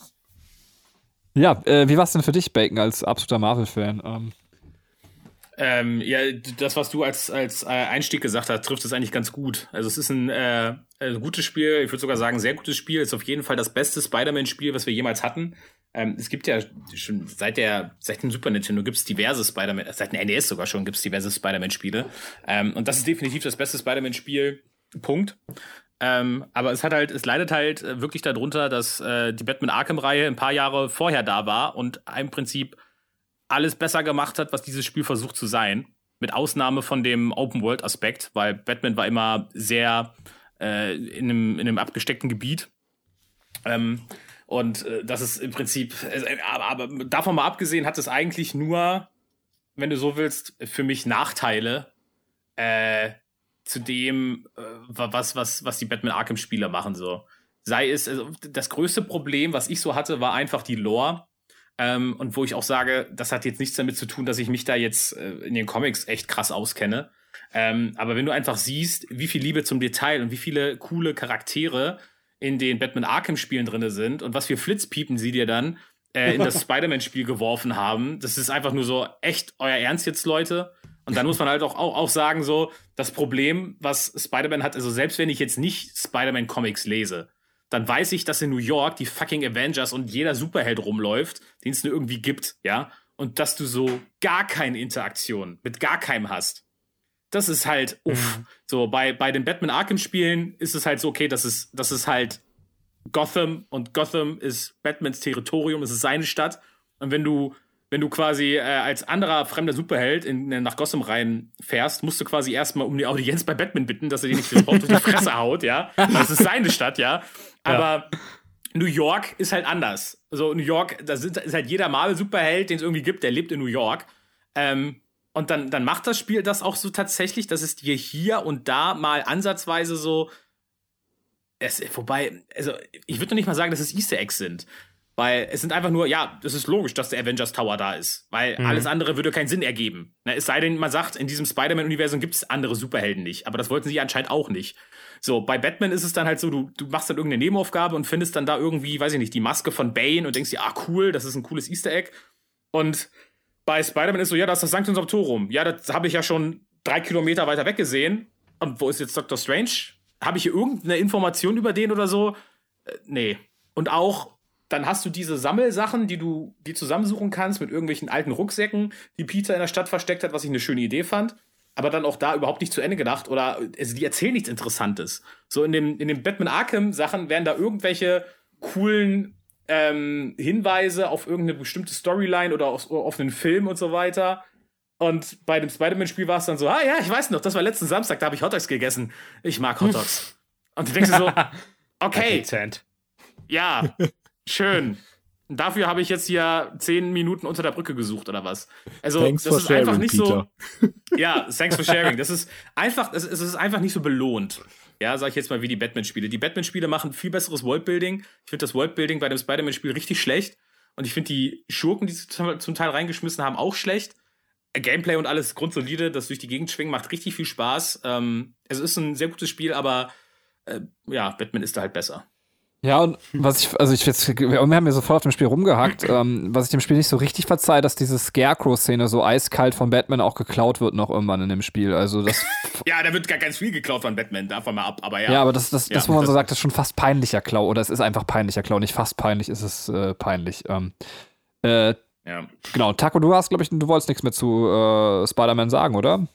Ja, also mir hat, also die Kritiken kann ich eigentlich alles unterschreiben. Mir hat es im Endeffekt aber trotzdem sehr viel Spaß gemacht. Ich fand auch die, diese DLCs, äh, die dann kamen, für den ersten Teil sehr gut. Ähm, die Zusatzgeschichten, die da erzählt wurden, haben mir sehr gefallen. Äh, das Einzige, was mich dann gestört hat, war, du hattest ja die Möglichkeit, theoretisch auch äh, auf die Straße zu gehen und mit Passanten Selfies zu machen. Gehst halt einmal eine Straße lang, hast du alle Charaktere zehnmal gesehen. und äh, wenn du an die, an die Wände halt entlang gehst, an den, an den, ähm, an den Wolkenkratzern, dann siehst du auch, dass halt jeder Raum gleich aussieht. So. Das kannst du halt nicht vermeiden, ähm, nimmt dann aber trotzdem irgendwie ein bisschen was von der Welt weg. Ja, äh, und ja. wenn ihr Bock habt, mal bei Bacon den Podcast zu hören, äh, die Lage der Nation, ähm, äh, könnt ihr das tun. Ich sage das deswegen an dieser Stelle, weil der Vincent, also einer der Mitpodcaster von Bacon, ähm, hat dann im, im, Nachfolgeteil quasi auch einen Charakter synchronisiert in der deutschen Fassung. Das ist richtig Bacon, oder? Ähm, ja, ja, ja. Vince ist äh, quasi, also er, er, spricht verschiedene NPCs. Das sind so kleinere Gegner auf der Map oder äh, Hotdog-Verkäufer, wo du dir was kaufen kannst. Das ist Vince. Das ist sehr nice. Ich habe auch Miles Morales, das, der Nachfolger-DLC, wenn man so will. Äh, das ist ja kein vollwertiger Teil, das ist ja ein abgespeckter Teil, der nachkommt. Das habe ich auch für die PS5, habe ich bisher, seit ich die PS5 habe, kein einziges Mal reingemacht oder gespielt. Oh. Das ist so traurig. Aber ich will es halt eigentlich machen, aber naja. Wieso sollte man auch, wenn man. Ich, ich fühle das. Ich fühle das. Kai irgendwann im Dino-Park und ich irgendwann mit Miles Morales in New York. Lass uns dann einfach so Fotos gegenseitig so schicken. So, hey, ich bin endlich da. und ich habe Vince getroffen, er hat mir einen Hotdog verkauft. cool. ja. Ja, als auch eben als tausendster Nachfolgeteil ging dann die, der Tomb Raider Reboot quasi mit Teil 3 irgendwann äh, an den Start und das ist Shadows of the Tomb Raider gewesen. Ähm, ich sag's ganz kurz, weil ich hab's auch gespielt. Ich weiß, dass Kai was dazu sagen möchte. Ähm, ich hab's im Januar letzten Jahres in, weiß ich nicht, das Spiel war verdammt kurz, irgendwie gefühlt in acht, neun Stunden irgendwie nachgeholt. Also jemand, der über zu wenig Zeit klagt, hat sich gewundert, wie kurz dieses Spiel ist. Es wurde so unfassbar mit Scheiße beschmissen von allen Seiten. Ich kann das nicht so nachvollziehen. Es war einfach wirklich belanglos. So, es, es hatte nette Szenen. Ähm, es war more of the same. Ich, also, wenn jetzt gleich Kai zu einer riesigen Hassrede ansetzt, äh, die es auch in der Öffentlichkeit immer wieder erfahren hat, das Spiel, das, das teile ich wirklich gar nicht. Ähm, aber ich kann auch jetzt nicht sagen, dass das irgendwie. Wird Kai gar nicht. Was ist? Wird Kai gar nicht. Okay, wo, also ich wollte es jetzt auch nicht unterstellen, nur in der Öffentlichkeit wurde es irgendwie so weggehasst, das Spiel, als wenn es so der Teufel und der Untergang der Tomb Raider-Reihe ist. Ich würde einfach nur sagen, nee, es hat genau das gemacht, was äh, zwei Teile davor gemacht haben und das hat das Spiel so äh, belanglos gemacht und äh, storymäßig war es natürlich total an den Haaren herbeigezogener Crap, das kann man ganz ehrlich sagen. Also es hat so ein bisschen äh, die Trilogie-Geschichte wahnsinnig schlecht zu Ende gebracht. Also wenn einen das aufgeregt hat, klar, kann ich verstehen, aber wer ist denn so armselig, dass er irgendwie bei Tomb Raider darauf wartet, dass da jetzt irgendwie die große Story-Wendung äh, auf einen zukommt, die einen jahrelang befriedigt zurücklässt? Also kann man natürlich auch drauf hoffen. Ähm, von daher würde ich sagen, einfach ein belangloses Spiel, aber wer auf das Genre steht, ähm, sollte sich das einfach mal für einen günstigen Taler mitnehmen. Aber nach natürlich tausend Uncharted-Teilen und Tomb Raider kann ich auch verstehen, wenn man sagt, ich habe einfach keinen Bock mehr darauf, irgendwo hochzuklettern und irgendwas bricht ab, da erschrecke ich mich auch nicht mehr. Ähm, Kai, bitte. Ja, das war mein Problem, warum ich das gar nicht angefangen habe.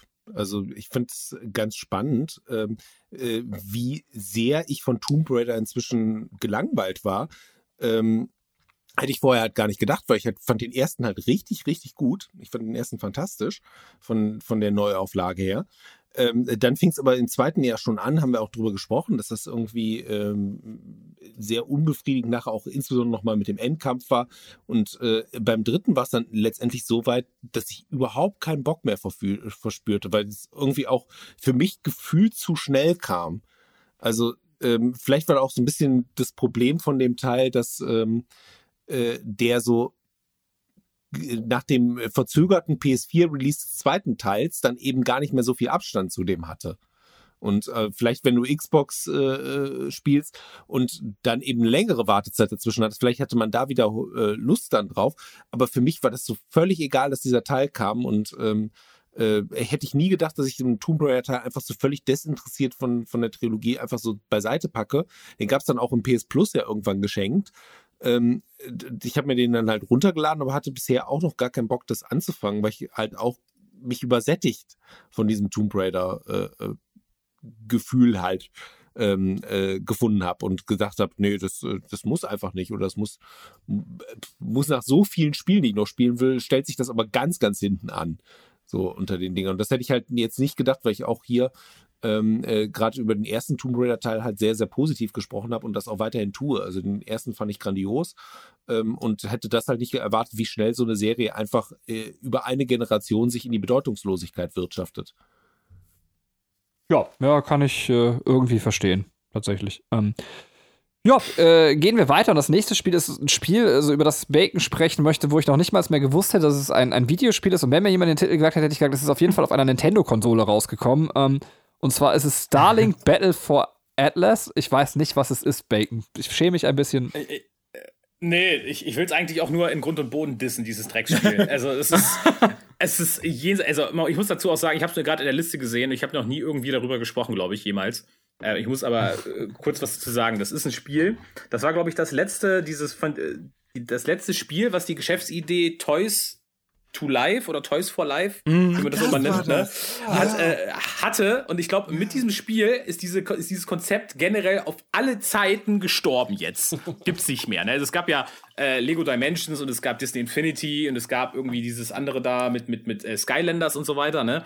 Und das letzte Ding, was es da noch gab, war ganz groß angekündigt jetzt hier äh, dieses, dieses, dieses Raumschiff-Kackzeug da. Es sah einfach nur super scheiße aus, ja von Anfang an, ich habe gedacht, das will doch keine Sau spielen. Und dann haben sie angekündigt, ey, aber auf der Switch werdet ihr einen A-Wing haben und Fox McCloud. Und ich so, oh mein Gott, ihr verdammten Ficker, jetzt, jetzt, jetzt brauche ich das ja, ihr, ihr, ihr verdammten Schweine hier. Und dann habe ich mir das auch so angeguckt und es sah einfach scheiße aus. Dann war ich bei ähm, Nintendo ist es jetzt Switch bezogen, nicht, nicht PS4. Ich weiß, wir sind ein PS4-Podcast, aber es ist, glaube ich, auf allen Plattformen gleich scheiße, das Spiel. ähm, ähm, dann, dann habe ich bei Nintendo, nach der E3 war ich bei Nintendo im, im Bürogebäude in Frankfurt und habe es da angespielt und es war auch einfach nur Kacke.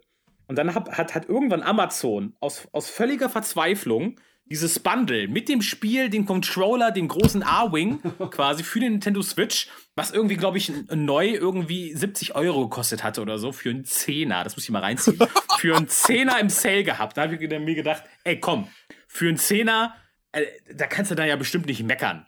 Und, und du konntest dir bestellt. noch was bis 10 Euro aussuchen, was du wirklich haben wolltest. Ja, genau. so, ja, also ich habe mir gedacht, komm, für einen Zehner machst du mal. Äh, Ich hätte den Zehner lieber verbrannt. Also, also der einzige Vorteil ist, ich habe jetzt halt so ein, so so ein Plastik-A-Wing bei mir im Regal stehen, der ist ganz schick. Okay, ja, das ist nett. Aber dieses Spiel, es ist einfach nur furchtbar. Also es ist, äh, das muss man sich vorstellen, wie der Freiflugmodus in No Man's Sky, nur noch schrottiger, mit völlig nicht funktionierender Flugsteuerung und hässlichem Design und alles explodiert und dann ist auf einmal so ein Sandwurm, ja, also ich konnte irgendwie Asteroiden wegballern, aber da war da so ein Sandwurm, der hat mich von unten gepackt und dann war ich sofort zerstört und ich habe das Spiel wirklich, ich habe es auf der Switch ungelogen 30 Minuten gespielt im Stream, weil das war so ein Ding, wusste ich nicht, ich, ich musste quasi irgendwie die Zeit überbrücken, ich hatte kein anderes Spiel und habe es danach rausgeschmissen und habe es nie wieder angemacht. Also es ist, ich habe mich schmutzig gefühlt, nachdem ich es gespielt habe. Und das ist, das, das Traurige dabei ist halt, wenn du dir anguckst, was da vorher für so einen Marketing-Hype gemacht wurde und wie viel Plastikschrott dafür produziert wurde und keine Sau hat's gekauft. Ich weiß nur, dass ich diese Firma äh, aus meinen äh, verschlungenen Quellen weiß ich auch nur, dass sich die, dass sich Ubisoft äh, für sehr viel Geld in dem in den Saturn am Kudamm eingekauft hat, damit es einen riesigen Aufbau von Starlink gibt, ja, im Markt. Und es wurde, glaub, ein einziges Spiel verkauft und sonst gar nichts, weil keine Sau wollte das haben. Niemand. Niemand, ja. Und es ist, also Starlink, wer auch immer, also noch nicht mal, das ist das Geld, das ist das, das, das, das Plastik nicht wert, auf das es gepresst ist. Punkt. Krass, ja, jetzt habe ich richtig Bock drauf. Ähm, so, es ist vorbestellt den Links. So, wir haben für unseren Podcastplan noch 25 Minuten, aber ich denke, ich hoffe, ich bin mir nicht sicher, ob das reicht, ähm, weil, Ein paar kleine gibt's ja immer noch. ja, aber komm, wir können das große Ding, glaube ich, noch angehen, oder? Ähm, dann sind wir da auf 25 Minuten beschränkt, äh, weil in diesem Jahr kam auch noch Red Dead 2 raus. Ähm, der Titel, wo ich Katrin dann, äh, die jetzt auch regelmäßig mit mir gezockt hat, vor die Playstation gezählt haben, gesagt, das ist ein Rockstar-Game, das, das, das, das ist das Nonplusultra, äh, das musst du gespielt haben. Äh, und wie wir gerade schon gehört haben, kam es zu sehr gemischten Gefühlen. Ähm, äh, für die einen große Liebe, Game of the Year, für die anderen eher äh, ernüchternd. Ich glaube, also mal ganz kurz als Frage, können wir uns darauf einigen, dass wir alle Riesenfans vom ersten Teil sind? Ähm, Gibt es jemanden, der sagt, nee, bin ich nicht? Also außer Katrin, der den ersten nicht gespielt hat. Ähm, okay. Das heißt, äh, das haben wir so als, als, als gemeinsamen Nenner, bevor wir uns jetzt die Fresse einboxen. Ähm, äh, Bacon, möchtest du uns, oder Taco hat länger nicht mehr geredet, bitte Taco, du darfst erstmal sagen, wie hat dir das Spiel gefallen? Bist du Team Hit oder äh, eher so, mh, ich fand's schwierig? Ich fand's schwierig und es, es fällt mir halt auch super schwierig auszumachen, woran es am Ende lag. Ähm, weil so vom Gesamtkonzept, äh, wie sich das Spiel präsentiert, äh, wie es aussieht, die Welt, darüber muss man nicht reden, die Open World, äh, das, das kann Rockstar. Ähm, das, das war alles wunderbar, aber was mich, glaube ich, am Ende einfach gestört hat, war, dass es ein Prequel zum ersten Teil war und ich immer irgendwie im Hinterkopf hatte, okay, ich weiß, was im ersten Teil passiert und ich weiß, was hier für Charaktere sind und ich kenne keinen einzigen davon oder ich kannte keinen einzigen davon vorher. Ähm, und kleiner Spoiler, das Spiel endet halt mit einer mit äh, damit, dass man versuchen will oder dass dich Butch, glaube ich, darüber an, anlügt, dass John Marston gestorben ist oder er John Marston töten will. Und die komplett, das komplette Finale ist eine Szene, wo du halt einfach John Marston retten sollst. Und ich denke mir so, das alles, was jetzt passiert, ich weiß, wie es ausgeht. Ähm, und das hat für mich das Ende noch mal so, richt so einen richtigen Dämpfer verpasst. Äh, was es dann tatsächlich aber wieder hochgehoben hat, war der Epilog. Der Epilog war wirklich unfassbar gut. Ähm, Im Epilog spielt man quasi die, die ersten Schritte mit John Marston. Also man spielt dann wieder John Marston. Man kann ein paar der, ähm, der Quests, die noch offen sind, erledigen. Äh, die Quests spielen auch damit, dass man, dass einige Jahre vergangen sind und man jetzt nicht mehr mit Arthur spielt, sondern eben mit John. Ähm, also, was das angeht, haben die wirklich sehr gute Arbeit geleistet, aber dieses, dieses Story-Ding, äh, das hat für mich als Prequel einfach nicht funktioniert. Okay, und Bacon hat es, glaube ich, ein bisschen anders gesehen, oder? Ähm. Ja, kann ich überhaupt nicht zustimmen. Also ich habe komplett gegenteilige Meinung zu allem, was Taco gerade gesagt hat. Ähm, ich kann verstehen, dass man sagt, ähm, äh, ich, ich bin da irgendwie nicht reingekommen, weil das Spiel braucht definitiv eine gewisse Zeit, bis man da erstmal drin ist. Das ging mir auch so. So die ersten zehn Stunden, das ist an sich schon, manche Spiele sind nach zehn Stunden vorbei. Ähm, Stimmt, die, ja. ersten, die ersten zehn Stunden ging es mir auch so, ich so, ach, irgendwie werde ich hier nicht so richtig mit warm und so. Aber ich habe dann weitergespielt und irgendwann hat es dann halt Klick gemacht, weil du dann gemerkt hast, was das Spiel machen möchte und wie es seine Charaktere darstellt und so weiter. Ähm, dann äh, hat mich dieses Spiel komplett in seine Welt reingesogen. Ähm, ich war auch ähm, von Anfang an war ich super skeptisch. Ich habe gesagt, oh, ich weiß nicht, ob ich das will und ein Prequel, äh, nämlich auch von dem Standpunkt her, den Taco erzählt hat, so, dass er gesagt, ja, ich weiß ja sowieso, wie es ausgeht, ja. Ähm, und da wird mir jetzt ein neuer Protagonist irgendwie äh, vor, die, vor den Latz geknallt. Arthur Morgan, wer soll das sein? Der sieht super unsympathisch aus. Aber ich hätte nie gedacht, dass ich nach, nach, nach mit Beenden dieses Spiels ich Arthur Morgan besser finde als John Marston. Und ähm, dieses, dieses, diese, diese Angst, ja, die Taco gerade oder diese Erfahrung, die Taco beschrieben hat, was vorher meine Angst war, kann ich überhaupt nicht unterschreiben, weil ähm, das Spiel ja auf John Marston überhaupt keinen Fokus legt. Der ist ein Nebencharakter in dem Spiel, ja. Aber es ist die Geschichte von Arthur Morgan und die gesamte Geschichte dreht sich auch um Arthur Morgan. Und über das Schicksal von Arthur Morgan wissen wir gar nichts. Und wir wussten auch vorher nicht, dass es den mal gab. Ähm, und das Argument zu sagen, ich wusste vorher von gar keinem Charakter, äh, wer die ist, das ist, also dann hast du einfach nicht richtig aufgepasst oder wusstest es nicht mehr, weil die Hälfte der Bande kannte man aus dem ersten Teil. Das sind nämlich genau die Typen, die du im ersten Teil nach und nach umnietest. Das ist ja deine alte Bande. Und ich fand das schon sehr interessant, dann zu ähm, eben zu erfahren, wie ist es denn zu dieser Situation gekommen, dass diese Leute, die sich ja offensichtlich alle gut verstehen und ein total harmonisches äh, ja, äh, äh, äh, Camperleben führen, ja, in ihrer kleinen Bande, wie die sich so mhm. zerstreiten, dass es zu dieser Scheiße kommt.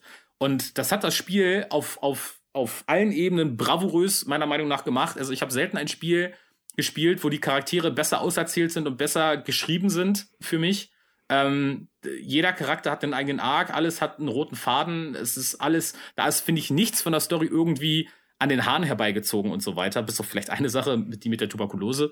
Ähm, aber das, das, das war tatsächlich so nach dem Spielen, äh, nachdem, ich, nachdem das Spiel zu Ende war, saß ich echt, war ich so betroffen und ich saß erstmal am Rechner und habe gegoogelt, wie ist das eigentlich mit Tuberkulose? Gibt es die Krankheit noch? Kann ich das auch bekommen? ja, das ist passiert, nachdem ich das, nachdem ich das Spiel gespielt habe, so, ne? Ähm, also, die Open World ist so, also, ich gehe dabei mit, äh, ich würde mitgehen, dass man sagt, okay, auch hier, das hatte aber das Problem hatte Red Dead Redemption 1 auch, dass man sagt, die Open World war stellenweise ein bisschen leer. Dann hast du vielleicht einen coolen Ort entdeckt, aber dann war da nicht viel. So, da, da gehe ich auch voll mit. Und ich muss auch zu meiner Schande gestehen, ich habe auch, ich glaube, nur 75 Prozent der Karte wirklich erkundet. Ich hatte am Ende, nachdem ich über 100 Stunden, glaube ich, reingesenkt habe, immer noch ein paar weiße Flecken. Die meisten davon irgendwo im Norden in den Bergen, wo sowieso immer Schnee ist. und in der Hose, ja. äh, hat, ich hatte noch, also ich habe nicht wirklich alles gesehen von dem Spiel. Ähm, aber das, was ich gesehen hat, hat mich mitgenommen. Es hatte auch diesen, es hat für mich auch so den Spagat geschafft von, wir erzählen eine ernste, erdgebundene Story und trotzdem hast du diesen Rockstar-Bullshit drin, wie dass du äh, einen Vampir finden kannst, äh, dass du von Aliens entführt werden kannst und so weiter, wo du aber auch wirklich total viel Aufwand für betreiben musst, dass du diese Sidequest überhaupt bekommst und zu Ende spielen kannst. Also das wird dir nicht so ins Gesicht gedrückt und dann ist auf einmal, ähm, also ist auf einmal die Immersion weg, weil du denkst, ja, jetzt machen sie ja völligen Blödsinn. Nein, das ist schon so ein Goodie, was du dir erst erspielen musst, wo du genau wissen musst, okay, die Quest verfolge ich jetzt so und so und so.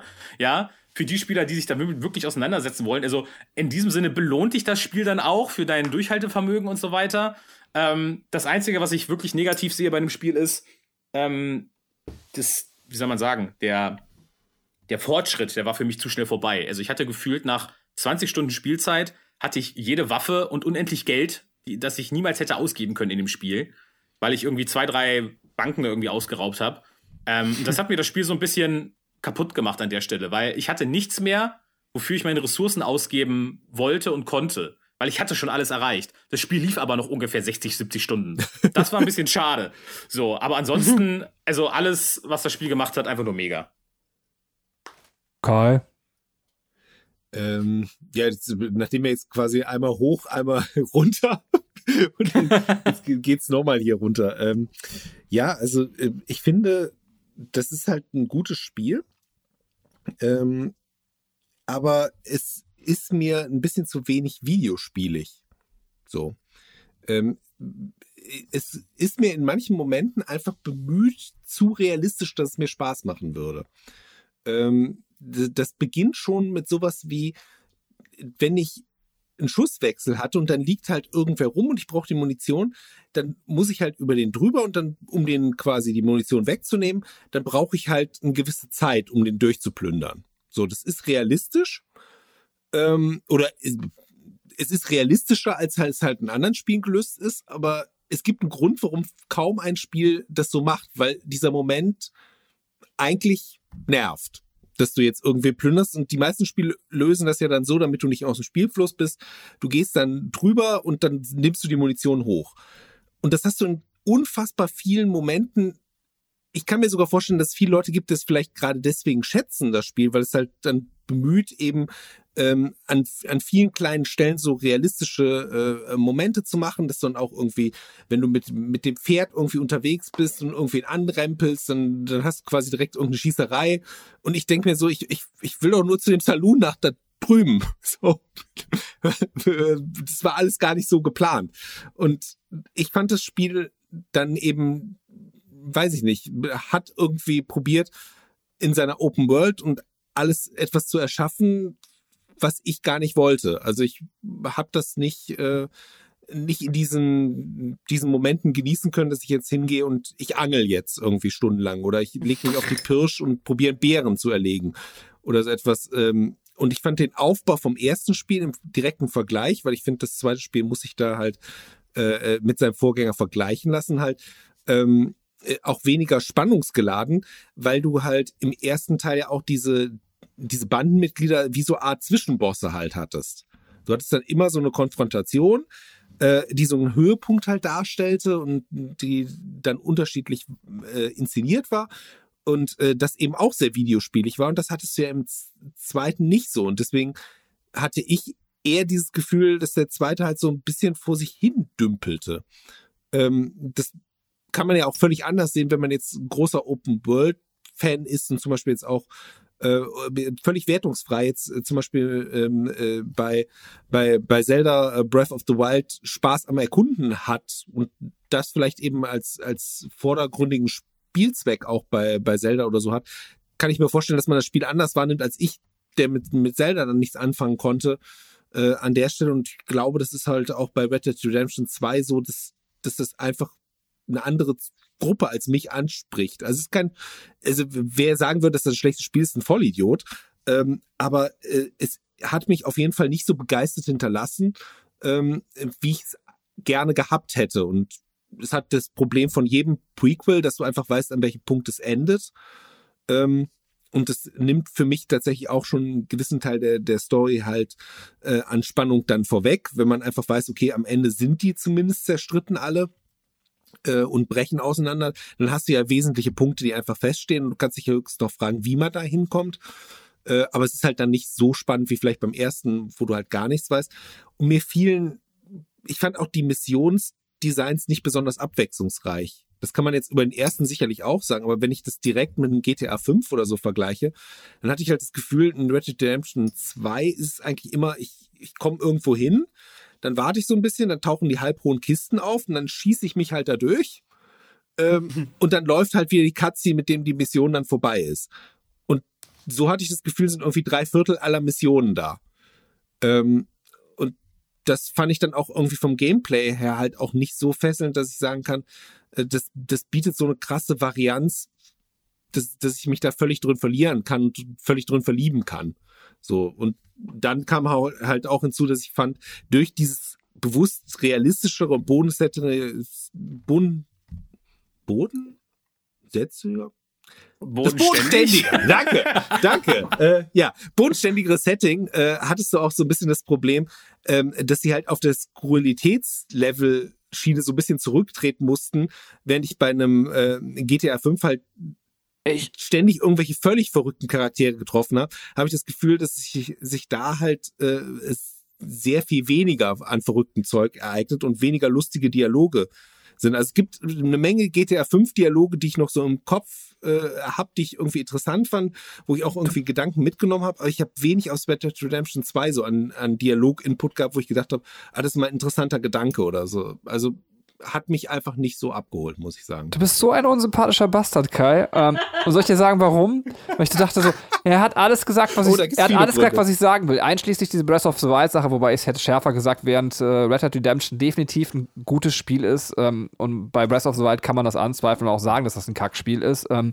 äh, da hätte ich jetzt noch quasi den kleinen Abstrich gemacht. Ansonsten dachte ich so, ja, aber das Einzige, was er vergessen hat, dass man nochmal sagen kann, dass die Dialoge nicht mehr so spritzig sind, wie das quasi bei Red Dead 1 ist und auch bei ähm, GTA 5, aber auch das hast du mir gerade als Butter vom Brot genommen. Ähm, tatsächlich was, was mich massiv an der Story ähm, gestört hat, aber und, und du hast es ja eigentlich, ich wiederhole nur noch, aber ich möchte auch mal was sagen dürfen, ähm, äh, letztendlich ja schön ausgeführt. Das liegt an dem geerdeten Setting, ne? Und das kann ich verstehen, aber das hat mir einfach gefehlt. Ich habe immer so das Gefühl, wenn ich so ähm, also wie gesagt, zum Beispiel bei Red Dead 1, GTA 5, dann so bei Rockstar hat man oft so ein bisschen den Anschliff von einem Tarantino-Film und, und das fehlte hier, jetzt hatte man mehr den Anschliff von einem etwas ernsteren, also so einem Hateful Eight oder so ähnlich. Äh, und das ist nicht meins, das, das kann man auch mögen. Es waren ja auch sogar bewusst sehr viele Tarantino-Zitate tatsächlich auch in dem Spiel drin, aber ähm, äh, ja, das hat mich einfach persönlich so nicht abgeholt. Also ich, deswegen würde ich da Taco und äh, Kai so ein bisschen folgen.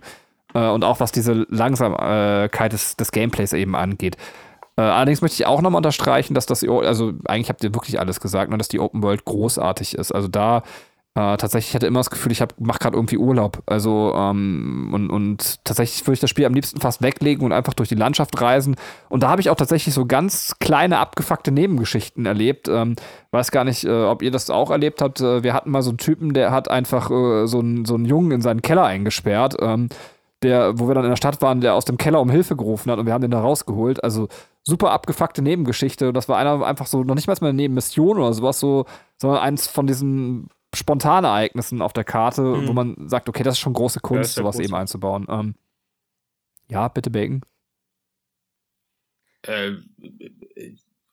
was soll ich da jetzt sagen? Achso, ich, ich dachte, du wolltest irgendwas sagen. Ich, äh, das klang so. Ich hatte. Nee, also ich, ich könnte jetzt noch, äh, dann, dann verzetteln wir uns hier stundenlang. Ich könnte jetzt auf jede, ich könnte jetzt jede einzelne Aussage, die ihr irgendwie getätigt habt, auseinanderpflücken und euch widerlegen, aber das spare ich mir jetzt. Tu es! Äh, nur nur alleine mach mal. solche Sachen wie zum Beispiel, dass ihr sagt, also ich habe ja gerade auch so ein paar Sachen gesagt, wo ich sage, okay, es dauert ein bisschen, bis es in Gang kommt und so und dann dieses und jenes. Ähm, und dieses äh, Thema, ja, das verstehe ich auch, ne? Aber zum Beispiel zu sagen, es gäbe keine witzigen oder typischen GTA-Rockstar-Momente, also das ist Also diese meine ich- Lemmy-Szene am Anfang ist völliger typisch. Quatsch. Also da gibt's äh, jede Menge. Noch am Anfang, alleine wo du die Szene hast, äh, wo du einfach mit Arthur Morgan zu einem Typen hingehst und dann einfach sein sein Plumpsklo und oder dieses Silo mit der mit der mit der Schweinescheiße mit Dynamit in die Luft sprengst und überall fliegt die Scheiße durch die Gegend. Also wenn das nicht dieser typische dumme Rockstar Humor ist, dann weiß ich nicht was. So und das ist eine der ersten Missionen. Also weiß ich nicht, warum euch das nicht abgeholt hat. Ja, aber Ähm, du ich hast würde doch vielleicht im- mitgehen, im- dass, dass man sagt, so die richtig, richtig crazy Sachen, sage ich jetzt mal, ähm, die sind eher so versteckt, so wie Bigfoot jagen und Geisterzug und von Aliens entführt werden und so weiter. Ja, okay, äh, das wird dir nicht auf dem Silbertablett serviert. Und das stimmt schon, dass die so einen ähm, realistischeren Ansatz äh, äh, äh, äh, genommen haben. Also das, was das, was Benny gerade gesagt hat mit Hateful Eight, das war eigentlich ein ganz, ganz guter Vergleich. Ähm, das stimmt, das, das, das kann man mögen, das kann man nicht mögen. Ähm, ich fand's äh, sehr geil. Ich, ich würde ich würd dazu sagen, einfach so wie das Spiel einfach ähm, Sachen anders macht und einen höheren Anspruch an dich als Spieler setzt, kannst du es auch mit The Last of Us vergleichen, nur auf einer anderen, auf, nur auf einer anderen Ebene. Also The Last of Us das mit seiner Story macht in Thema Gewalt und Rollendenken und äh, Red Dead macht das auf jeden Fall mit seinem Gameplay zum Teil, eben weil du auf solche Sachen achten musst, wie okay, ich muss jetzt da hingehen und ich muss die looten, ich muss überlegen in der Schießerei, ob ich jetzt da hingehe, weil das dauert Zeit. Ich kann nicht einfach da über dieses Icon laufen, weil es so Videogamey ist. äh, wie Kai das gesagt hat, und dann habe ich jetzt volle Munition. Nee, da musst du schon ein bisschen äh, anders an die Sache rangehen. Und ähm, wie gesagt, die, die, das mit dem, der Sache zu dem, ich weiß ja, wie es ausgeht, da, da, kann ich einfach nur voller Linie widersprechen, weil wie gesagt, es geht nicht um, es geht nicht um Jack Marston, es geht um Arthur Morgan, es ist seine Geschichte. Äh, Jack ist, ist äh, John, John, John, sorry, ne? nicht Jack, Jack war der Sohn.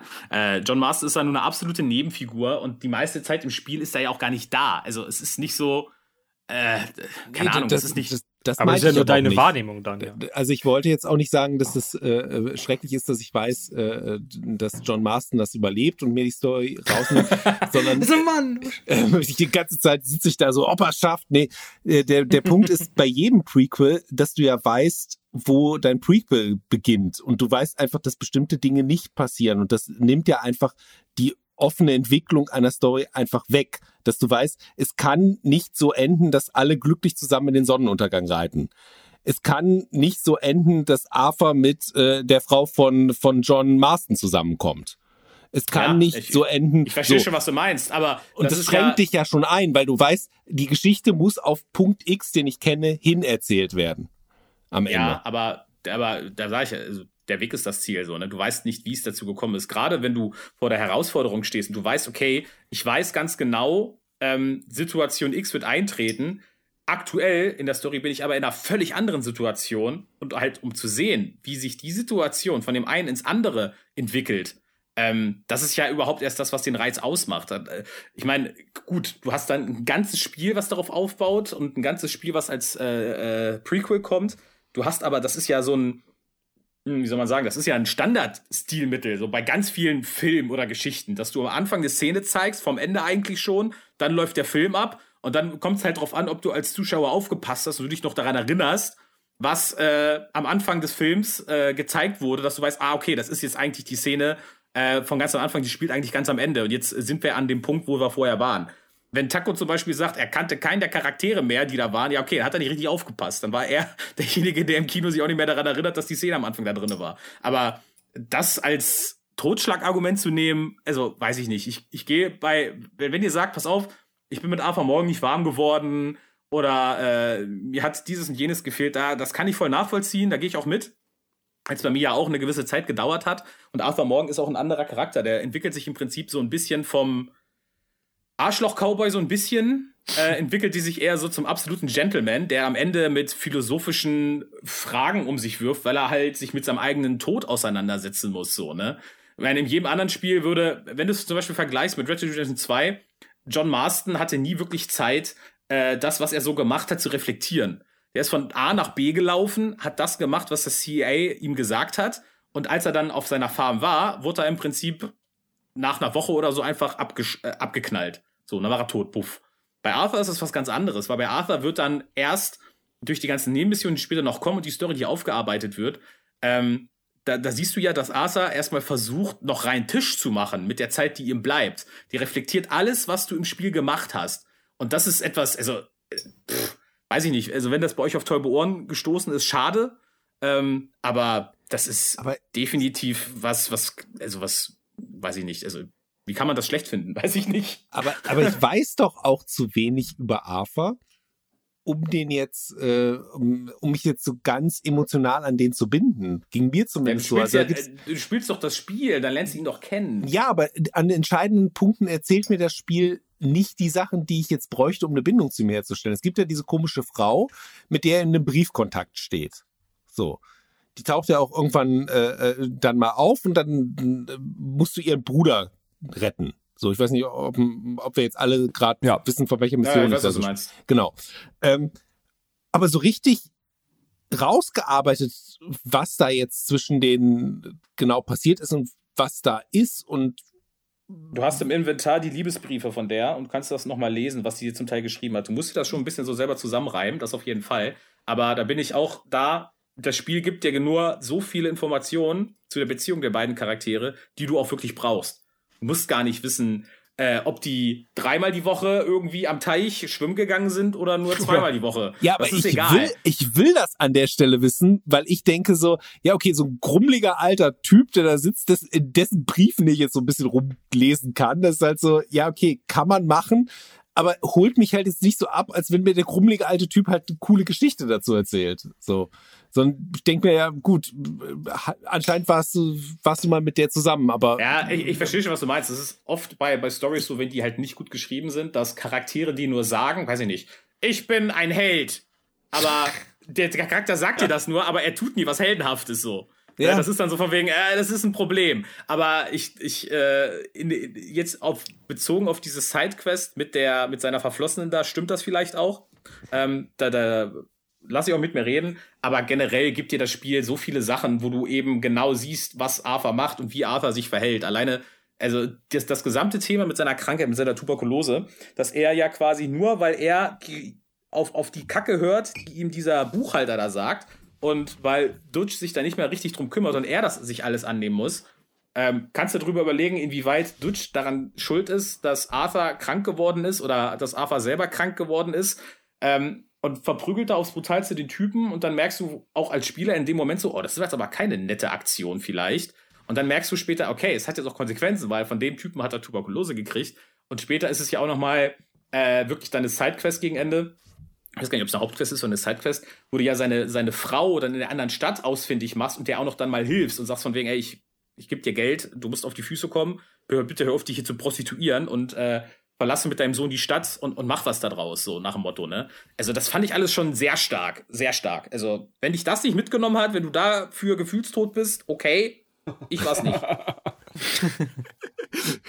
Wir werden aber hier die ganz harten Bandagen ausgefahren. Ähm, äh, Oh ja. Der, wen ich übrigens auch ganz stark fand, möchte ich noch erwähnen, äh, ist Sadie Adler oder Adler, Adler, keine Ahnung. Stimmt, die fand ich gut. Das war ein mhm. großartiger ja. Charakter. Ähm, ja, ja, cooles Frauenbild im Videospiel.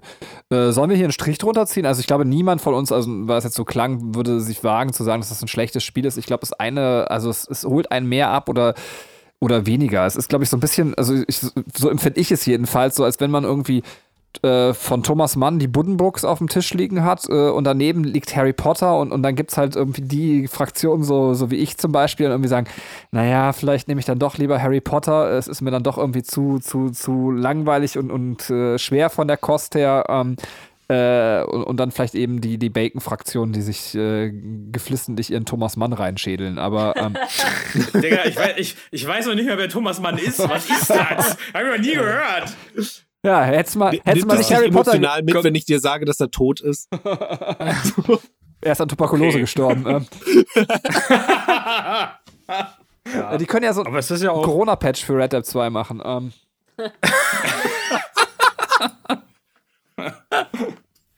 Es gab doch diesen, oh, beim Mann. ersten, diesen DLC da, Undead Nightmares. Zombie-Modus, ja, ja. Wenn die, oh, ja. wenn die einfach so ein Pandemie-DLC machen würden. So. Hätte ich voll Lust oh drauf. Gott. Äh, Taco, du wolltest noch irgendwas sagen, glaube ich, oder? Äh, ja, ich muss, ich muss gerade. Nee, es war einfach auch so. Also, das, das hat ja einfach so eine Welle an, an ähm, Vorschusslorbeeren bekommen, auch schon Monate bevor das draußen war. Und das wird die Videospielindustrie verändern und so weiter. Und in, also gerade, ne, also das, was Bacon gesagt, so klar, der Weg ist das Ziel. Und unter diesem Aspekt würde ich auch sagen, so alles richtig gemacht. Ähm, aber das war dann im Moment dann nicht das Ziel, was, was ich sehen wollte. So, oder was ich mir von Anfang an äh, gewünscht hatte. Ich wollte das halt gar nicht.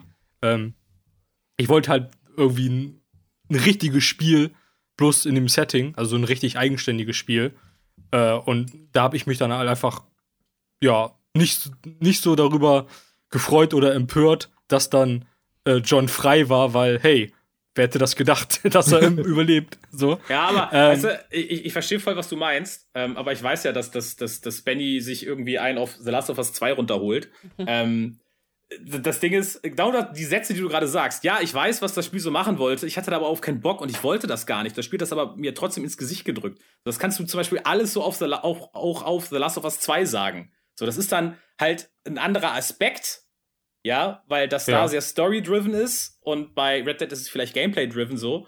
Ähm, aber also ich finde schon, das ist interessant, weil da ja jetzt unsere Meinungen so krass auseinandergehen, obwohl es irgendwo derselbe Mechanismus ist. Ich weiß nicht, ob das Sinn ergibt. ja, es ergibt voll Sinn. Können wir tatsächlich da auch nochmal ja. aufgreifen. Also ich fand es auch eigentlich ganz interessant, den Aspekt, den du da einschmeißt. Also ich, ich, kann trotzdem für mich erklären, warum es mich bei dem einen mehr anspricht als bei dem anderen. Ähm, Aber ich, ich mache jetzt hier einfach mal zu, aber muss ganz kurz noch sagen, bevor wir hier abschließen, übrigens die subtilste Kritik und gleichzeitig hätte Katrin auch dem CEO von Rockstar ins Gesicht scheißen können, ähm, äh, kam von Katrin, äh, die einfach auch äh, 100 Stunden dieses Spiel versenkt hat und punktgenau, als wir sagten, okay, wir sprechen jetzt über Red Dead Redemption 2, hat sie sich einfach aufs Bett gelegt ähm, und hatte nicht mal mehr nötig, ihre Meinung zu diesem Spiel abzugeben. So, ähm, für 100 versenkte Stunden nicht schlecht, Katrin, sagt alles aus. Ähm, Amazing. Aber äh, eine Frage möchte ich noch klären. Ja? Wer Weil schwanger ist? über God of War gesprochen haben.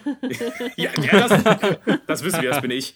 Äh, nein, also würdet ihr jetzt trotzdem, wenn ihr die beiden Spiele miteinander vergleicht, würdet ihr sagen, welches Spiel verdient es mehr, Game of the Year in diesem Jahr ausgekrönt also gekrönt zu werden? Das ist das Beste, was die Videospielindustrie in diesem Jahr zustande gebracht hat. God of War hat gewonnen und Red Dead Redemption war genauso nominiert. Findet ihr das gerechtfertigt?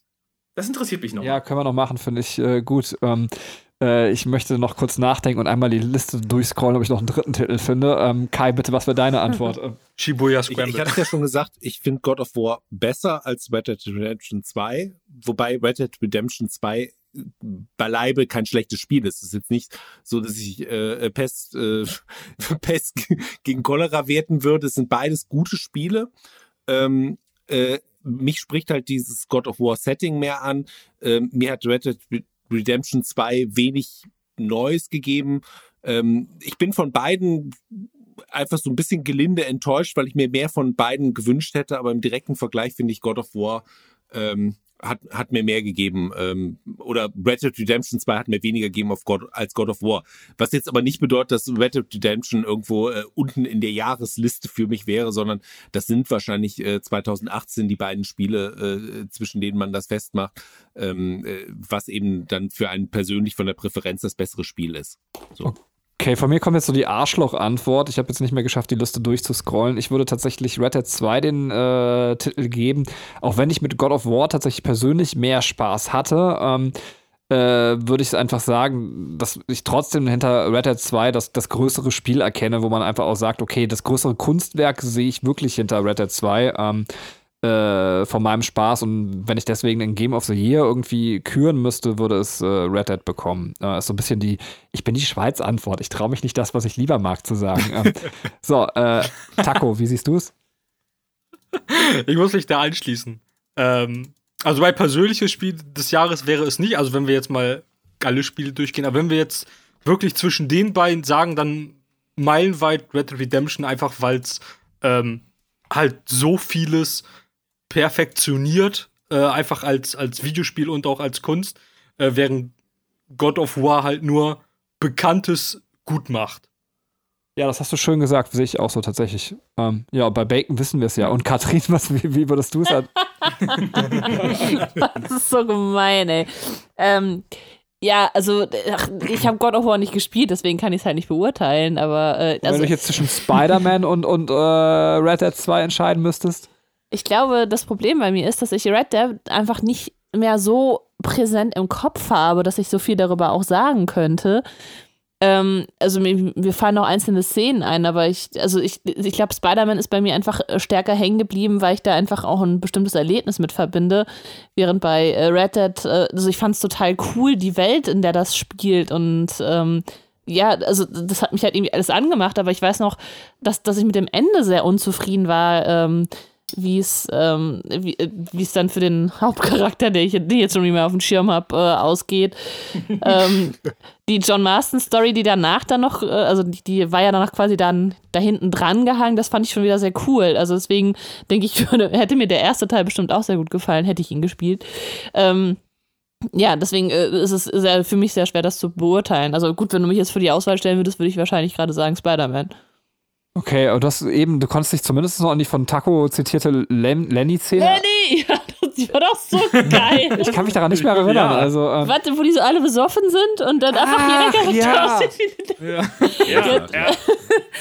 Und das ist ja doch so typisch Ja, Rockstar, das deswegen hat mich das auch gewundert, dass du das. Ja, ich, äh, also ich, ich, weiß- ich weiß noch, äh, also was, was bei mir auch krass hängen geblieben ist, ist diese, ähm, diese äh, Szene oder diese, diese Sequenz, wo die in diesem äh, Berg sind, äh, wo, wo die diese, diese komischen Leute da äh, ausräuchern, die dann ähm, irgendwelche Menschen gefangen nehmen und foltern. Das weiß ich auch noch. Aber ähm, da, ich, ich weiß nicht, das ist irgendwie so komplex, dieses Spiel, dass es gar nicht mehr in meinen Schädel richtig passt. Es, es gibt auch ganz, also, also jetzt fangen wir wieder von vorne, aber es gibt auch einfach ganz, ganz starke Szenen, auch wenn er seine eigene Frau einfach, glaube ich, abknallt. Ne? Also so die Szene gibt es auch, oder? Ähm, Ja. Ja, das, also, das ist so Szenen, wo man sagt, die, die vergisst man auch nicht mehr. Aber ähm, bevor wir das jetzt wieder aufrollen, äh, das heißt äh, Red Dead 2 Game of the Year und äh, God of War persönliches Game of the Year in unserer Runde, ähm, außer bei Bacon. Ähm, aber der mag. Ja, zwei, zwei kleine Indie-Spiele machen es unter sich aus. Ja. 2000. Ey, genau, Overcooked 2. äh, Persönlich zwischen den beiden vielleicht. Und bei Kai. Oder vielleicht doch hier, Battle for Atlas, Dingsbums. Ja, Ja, oder das nochmal- Bei das ist- Amazon jetzt gerade zuschlagen, 15 Euro in der AB-Aktion. Das ist Wucher, ich habe nur 10 bezahlt. Ja, äh, wie ihr seht, es ist ein, es ist ein Liebhaberstück, das wieder im Preis anzieht gerade. Also jetzt äh, besser zuschlagen. Jetzt Wer oder weiß, nächste Aber- Woche ist. Jetzt muss ich, jetzt muss ich tatsächlich fragen, äh, Benny, du hast gesagt, du traust dich nicht, dein Spiel des Jahres zu nennen, was nicht zur Auswahl stand. Nee, achso, denn? nein, ich habe mich nur nicht, meine Antwort Ach so. habe ich mich nicht getraut zu geben, weil es so eine, so eine doofe Antwort war, zu sagen, okay, mein, mein Spiel of the Ach so. Year wäre quasi God of War gewesen, aber ähm, äh, ja gut, wobei ich kann halt eben auch noch objektivieren, dass ich Ah. sage, das eine ist wahrscheinlich das, also ganz sicher, das, das, das äh, schon irgendwie komplexere Kunstwerk. Ähm, ja, fand die Antwort irgendwie so ein bisschen lame, meine eigene. Das So. war's. Okay, ich, ich dachte, ein anderes Spiel für dich persönlich, so. Hat dir mehr gefallen. Nee, tatsächlich. Also, äh, wobei das ein sehr gutes Jahr war, muss man sagen. Ne? Also, ich meine, auch wenn das viel, ähm, also Durchschnittskost dann am Ende irgendwie gewesen ist, also so im Sinne von, haben wir alles schon mal irgendwie gesehen, ähm, außer vielleicht Red Ja, Dead gut. 2, war es trotzdem ein gutes Videospiel, ja. Also, kann man nicht klagen.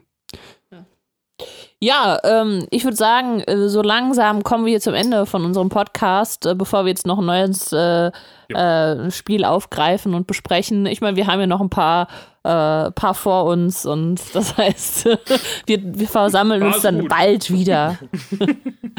genau, in, äh, in der altbekannten Runde und quatschen einfach weiter, weil es macht super viel Spaß mit euch.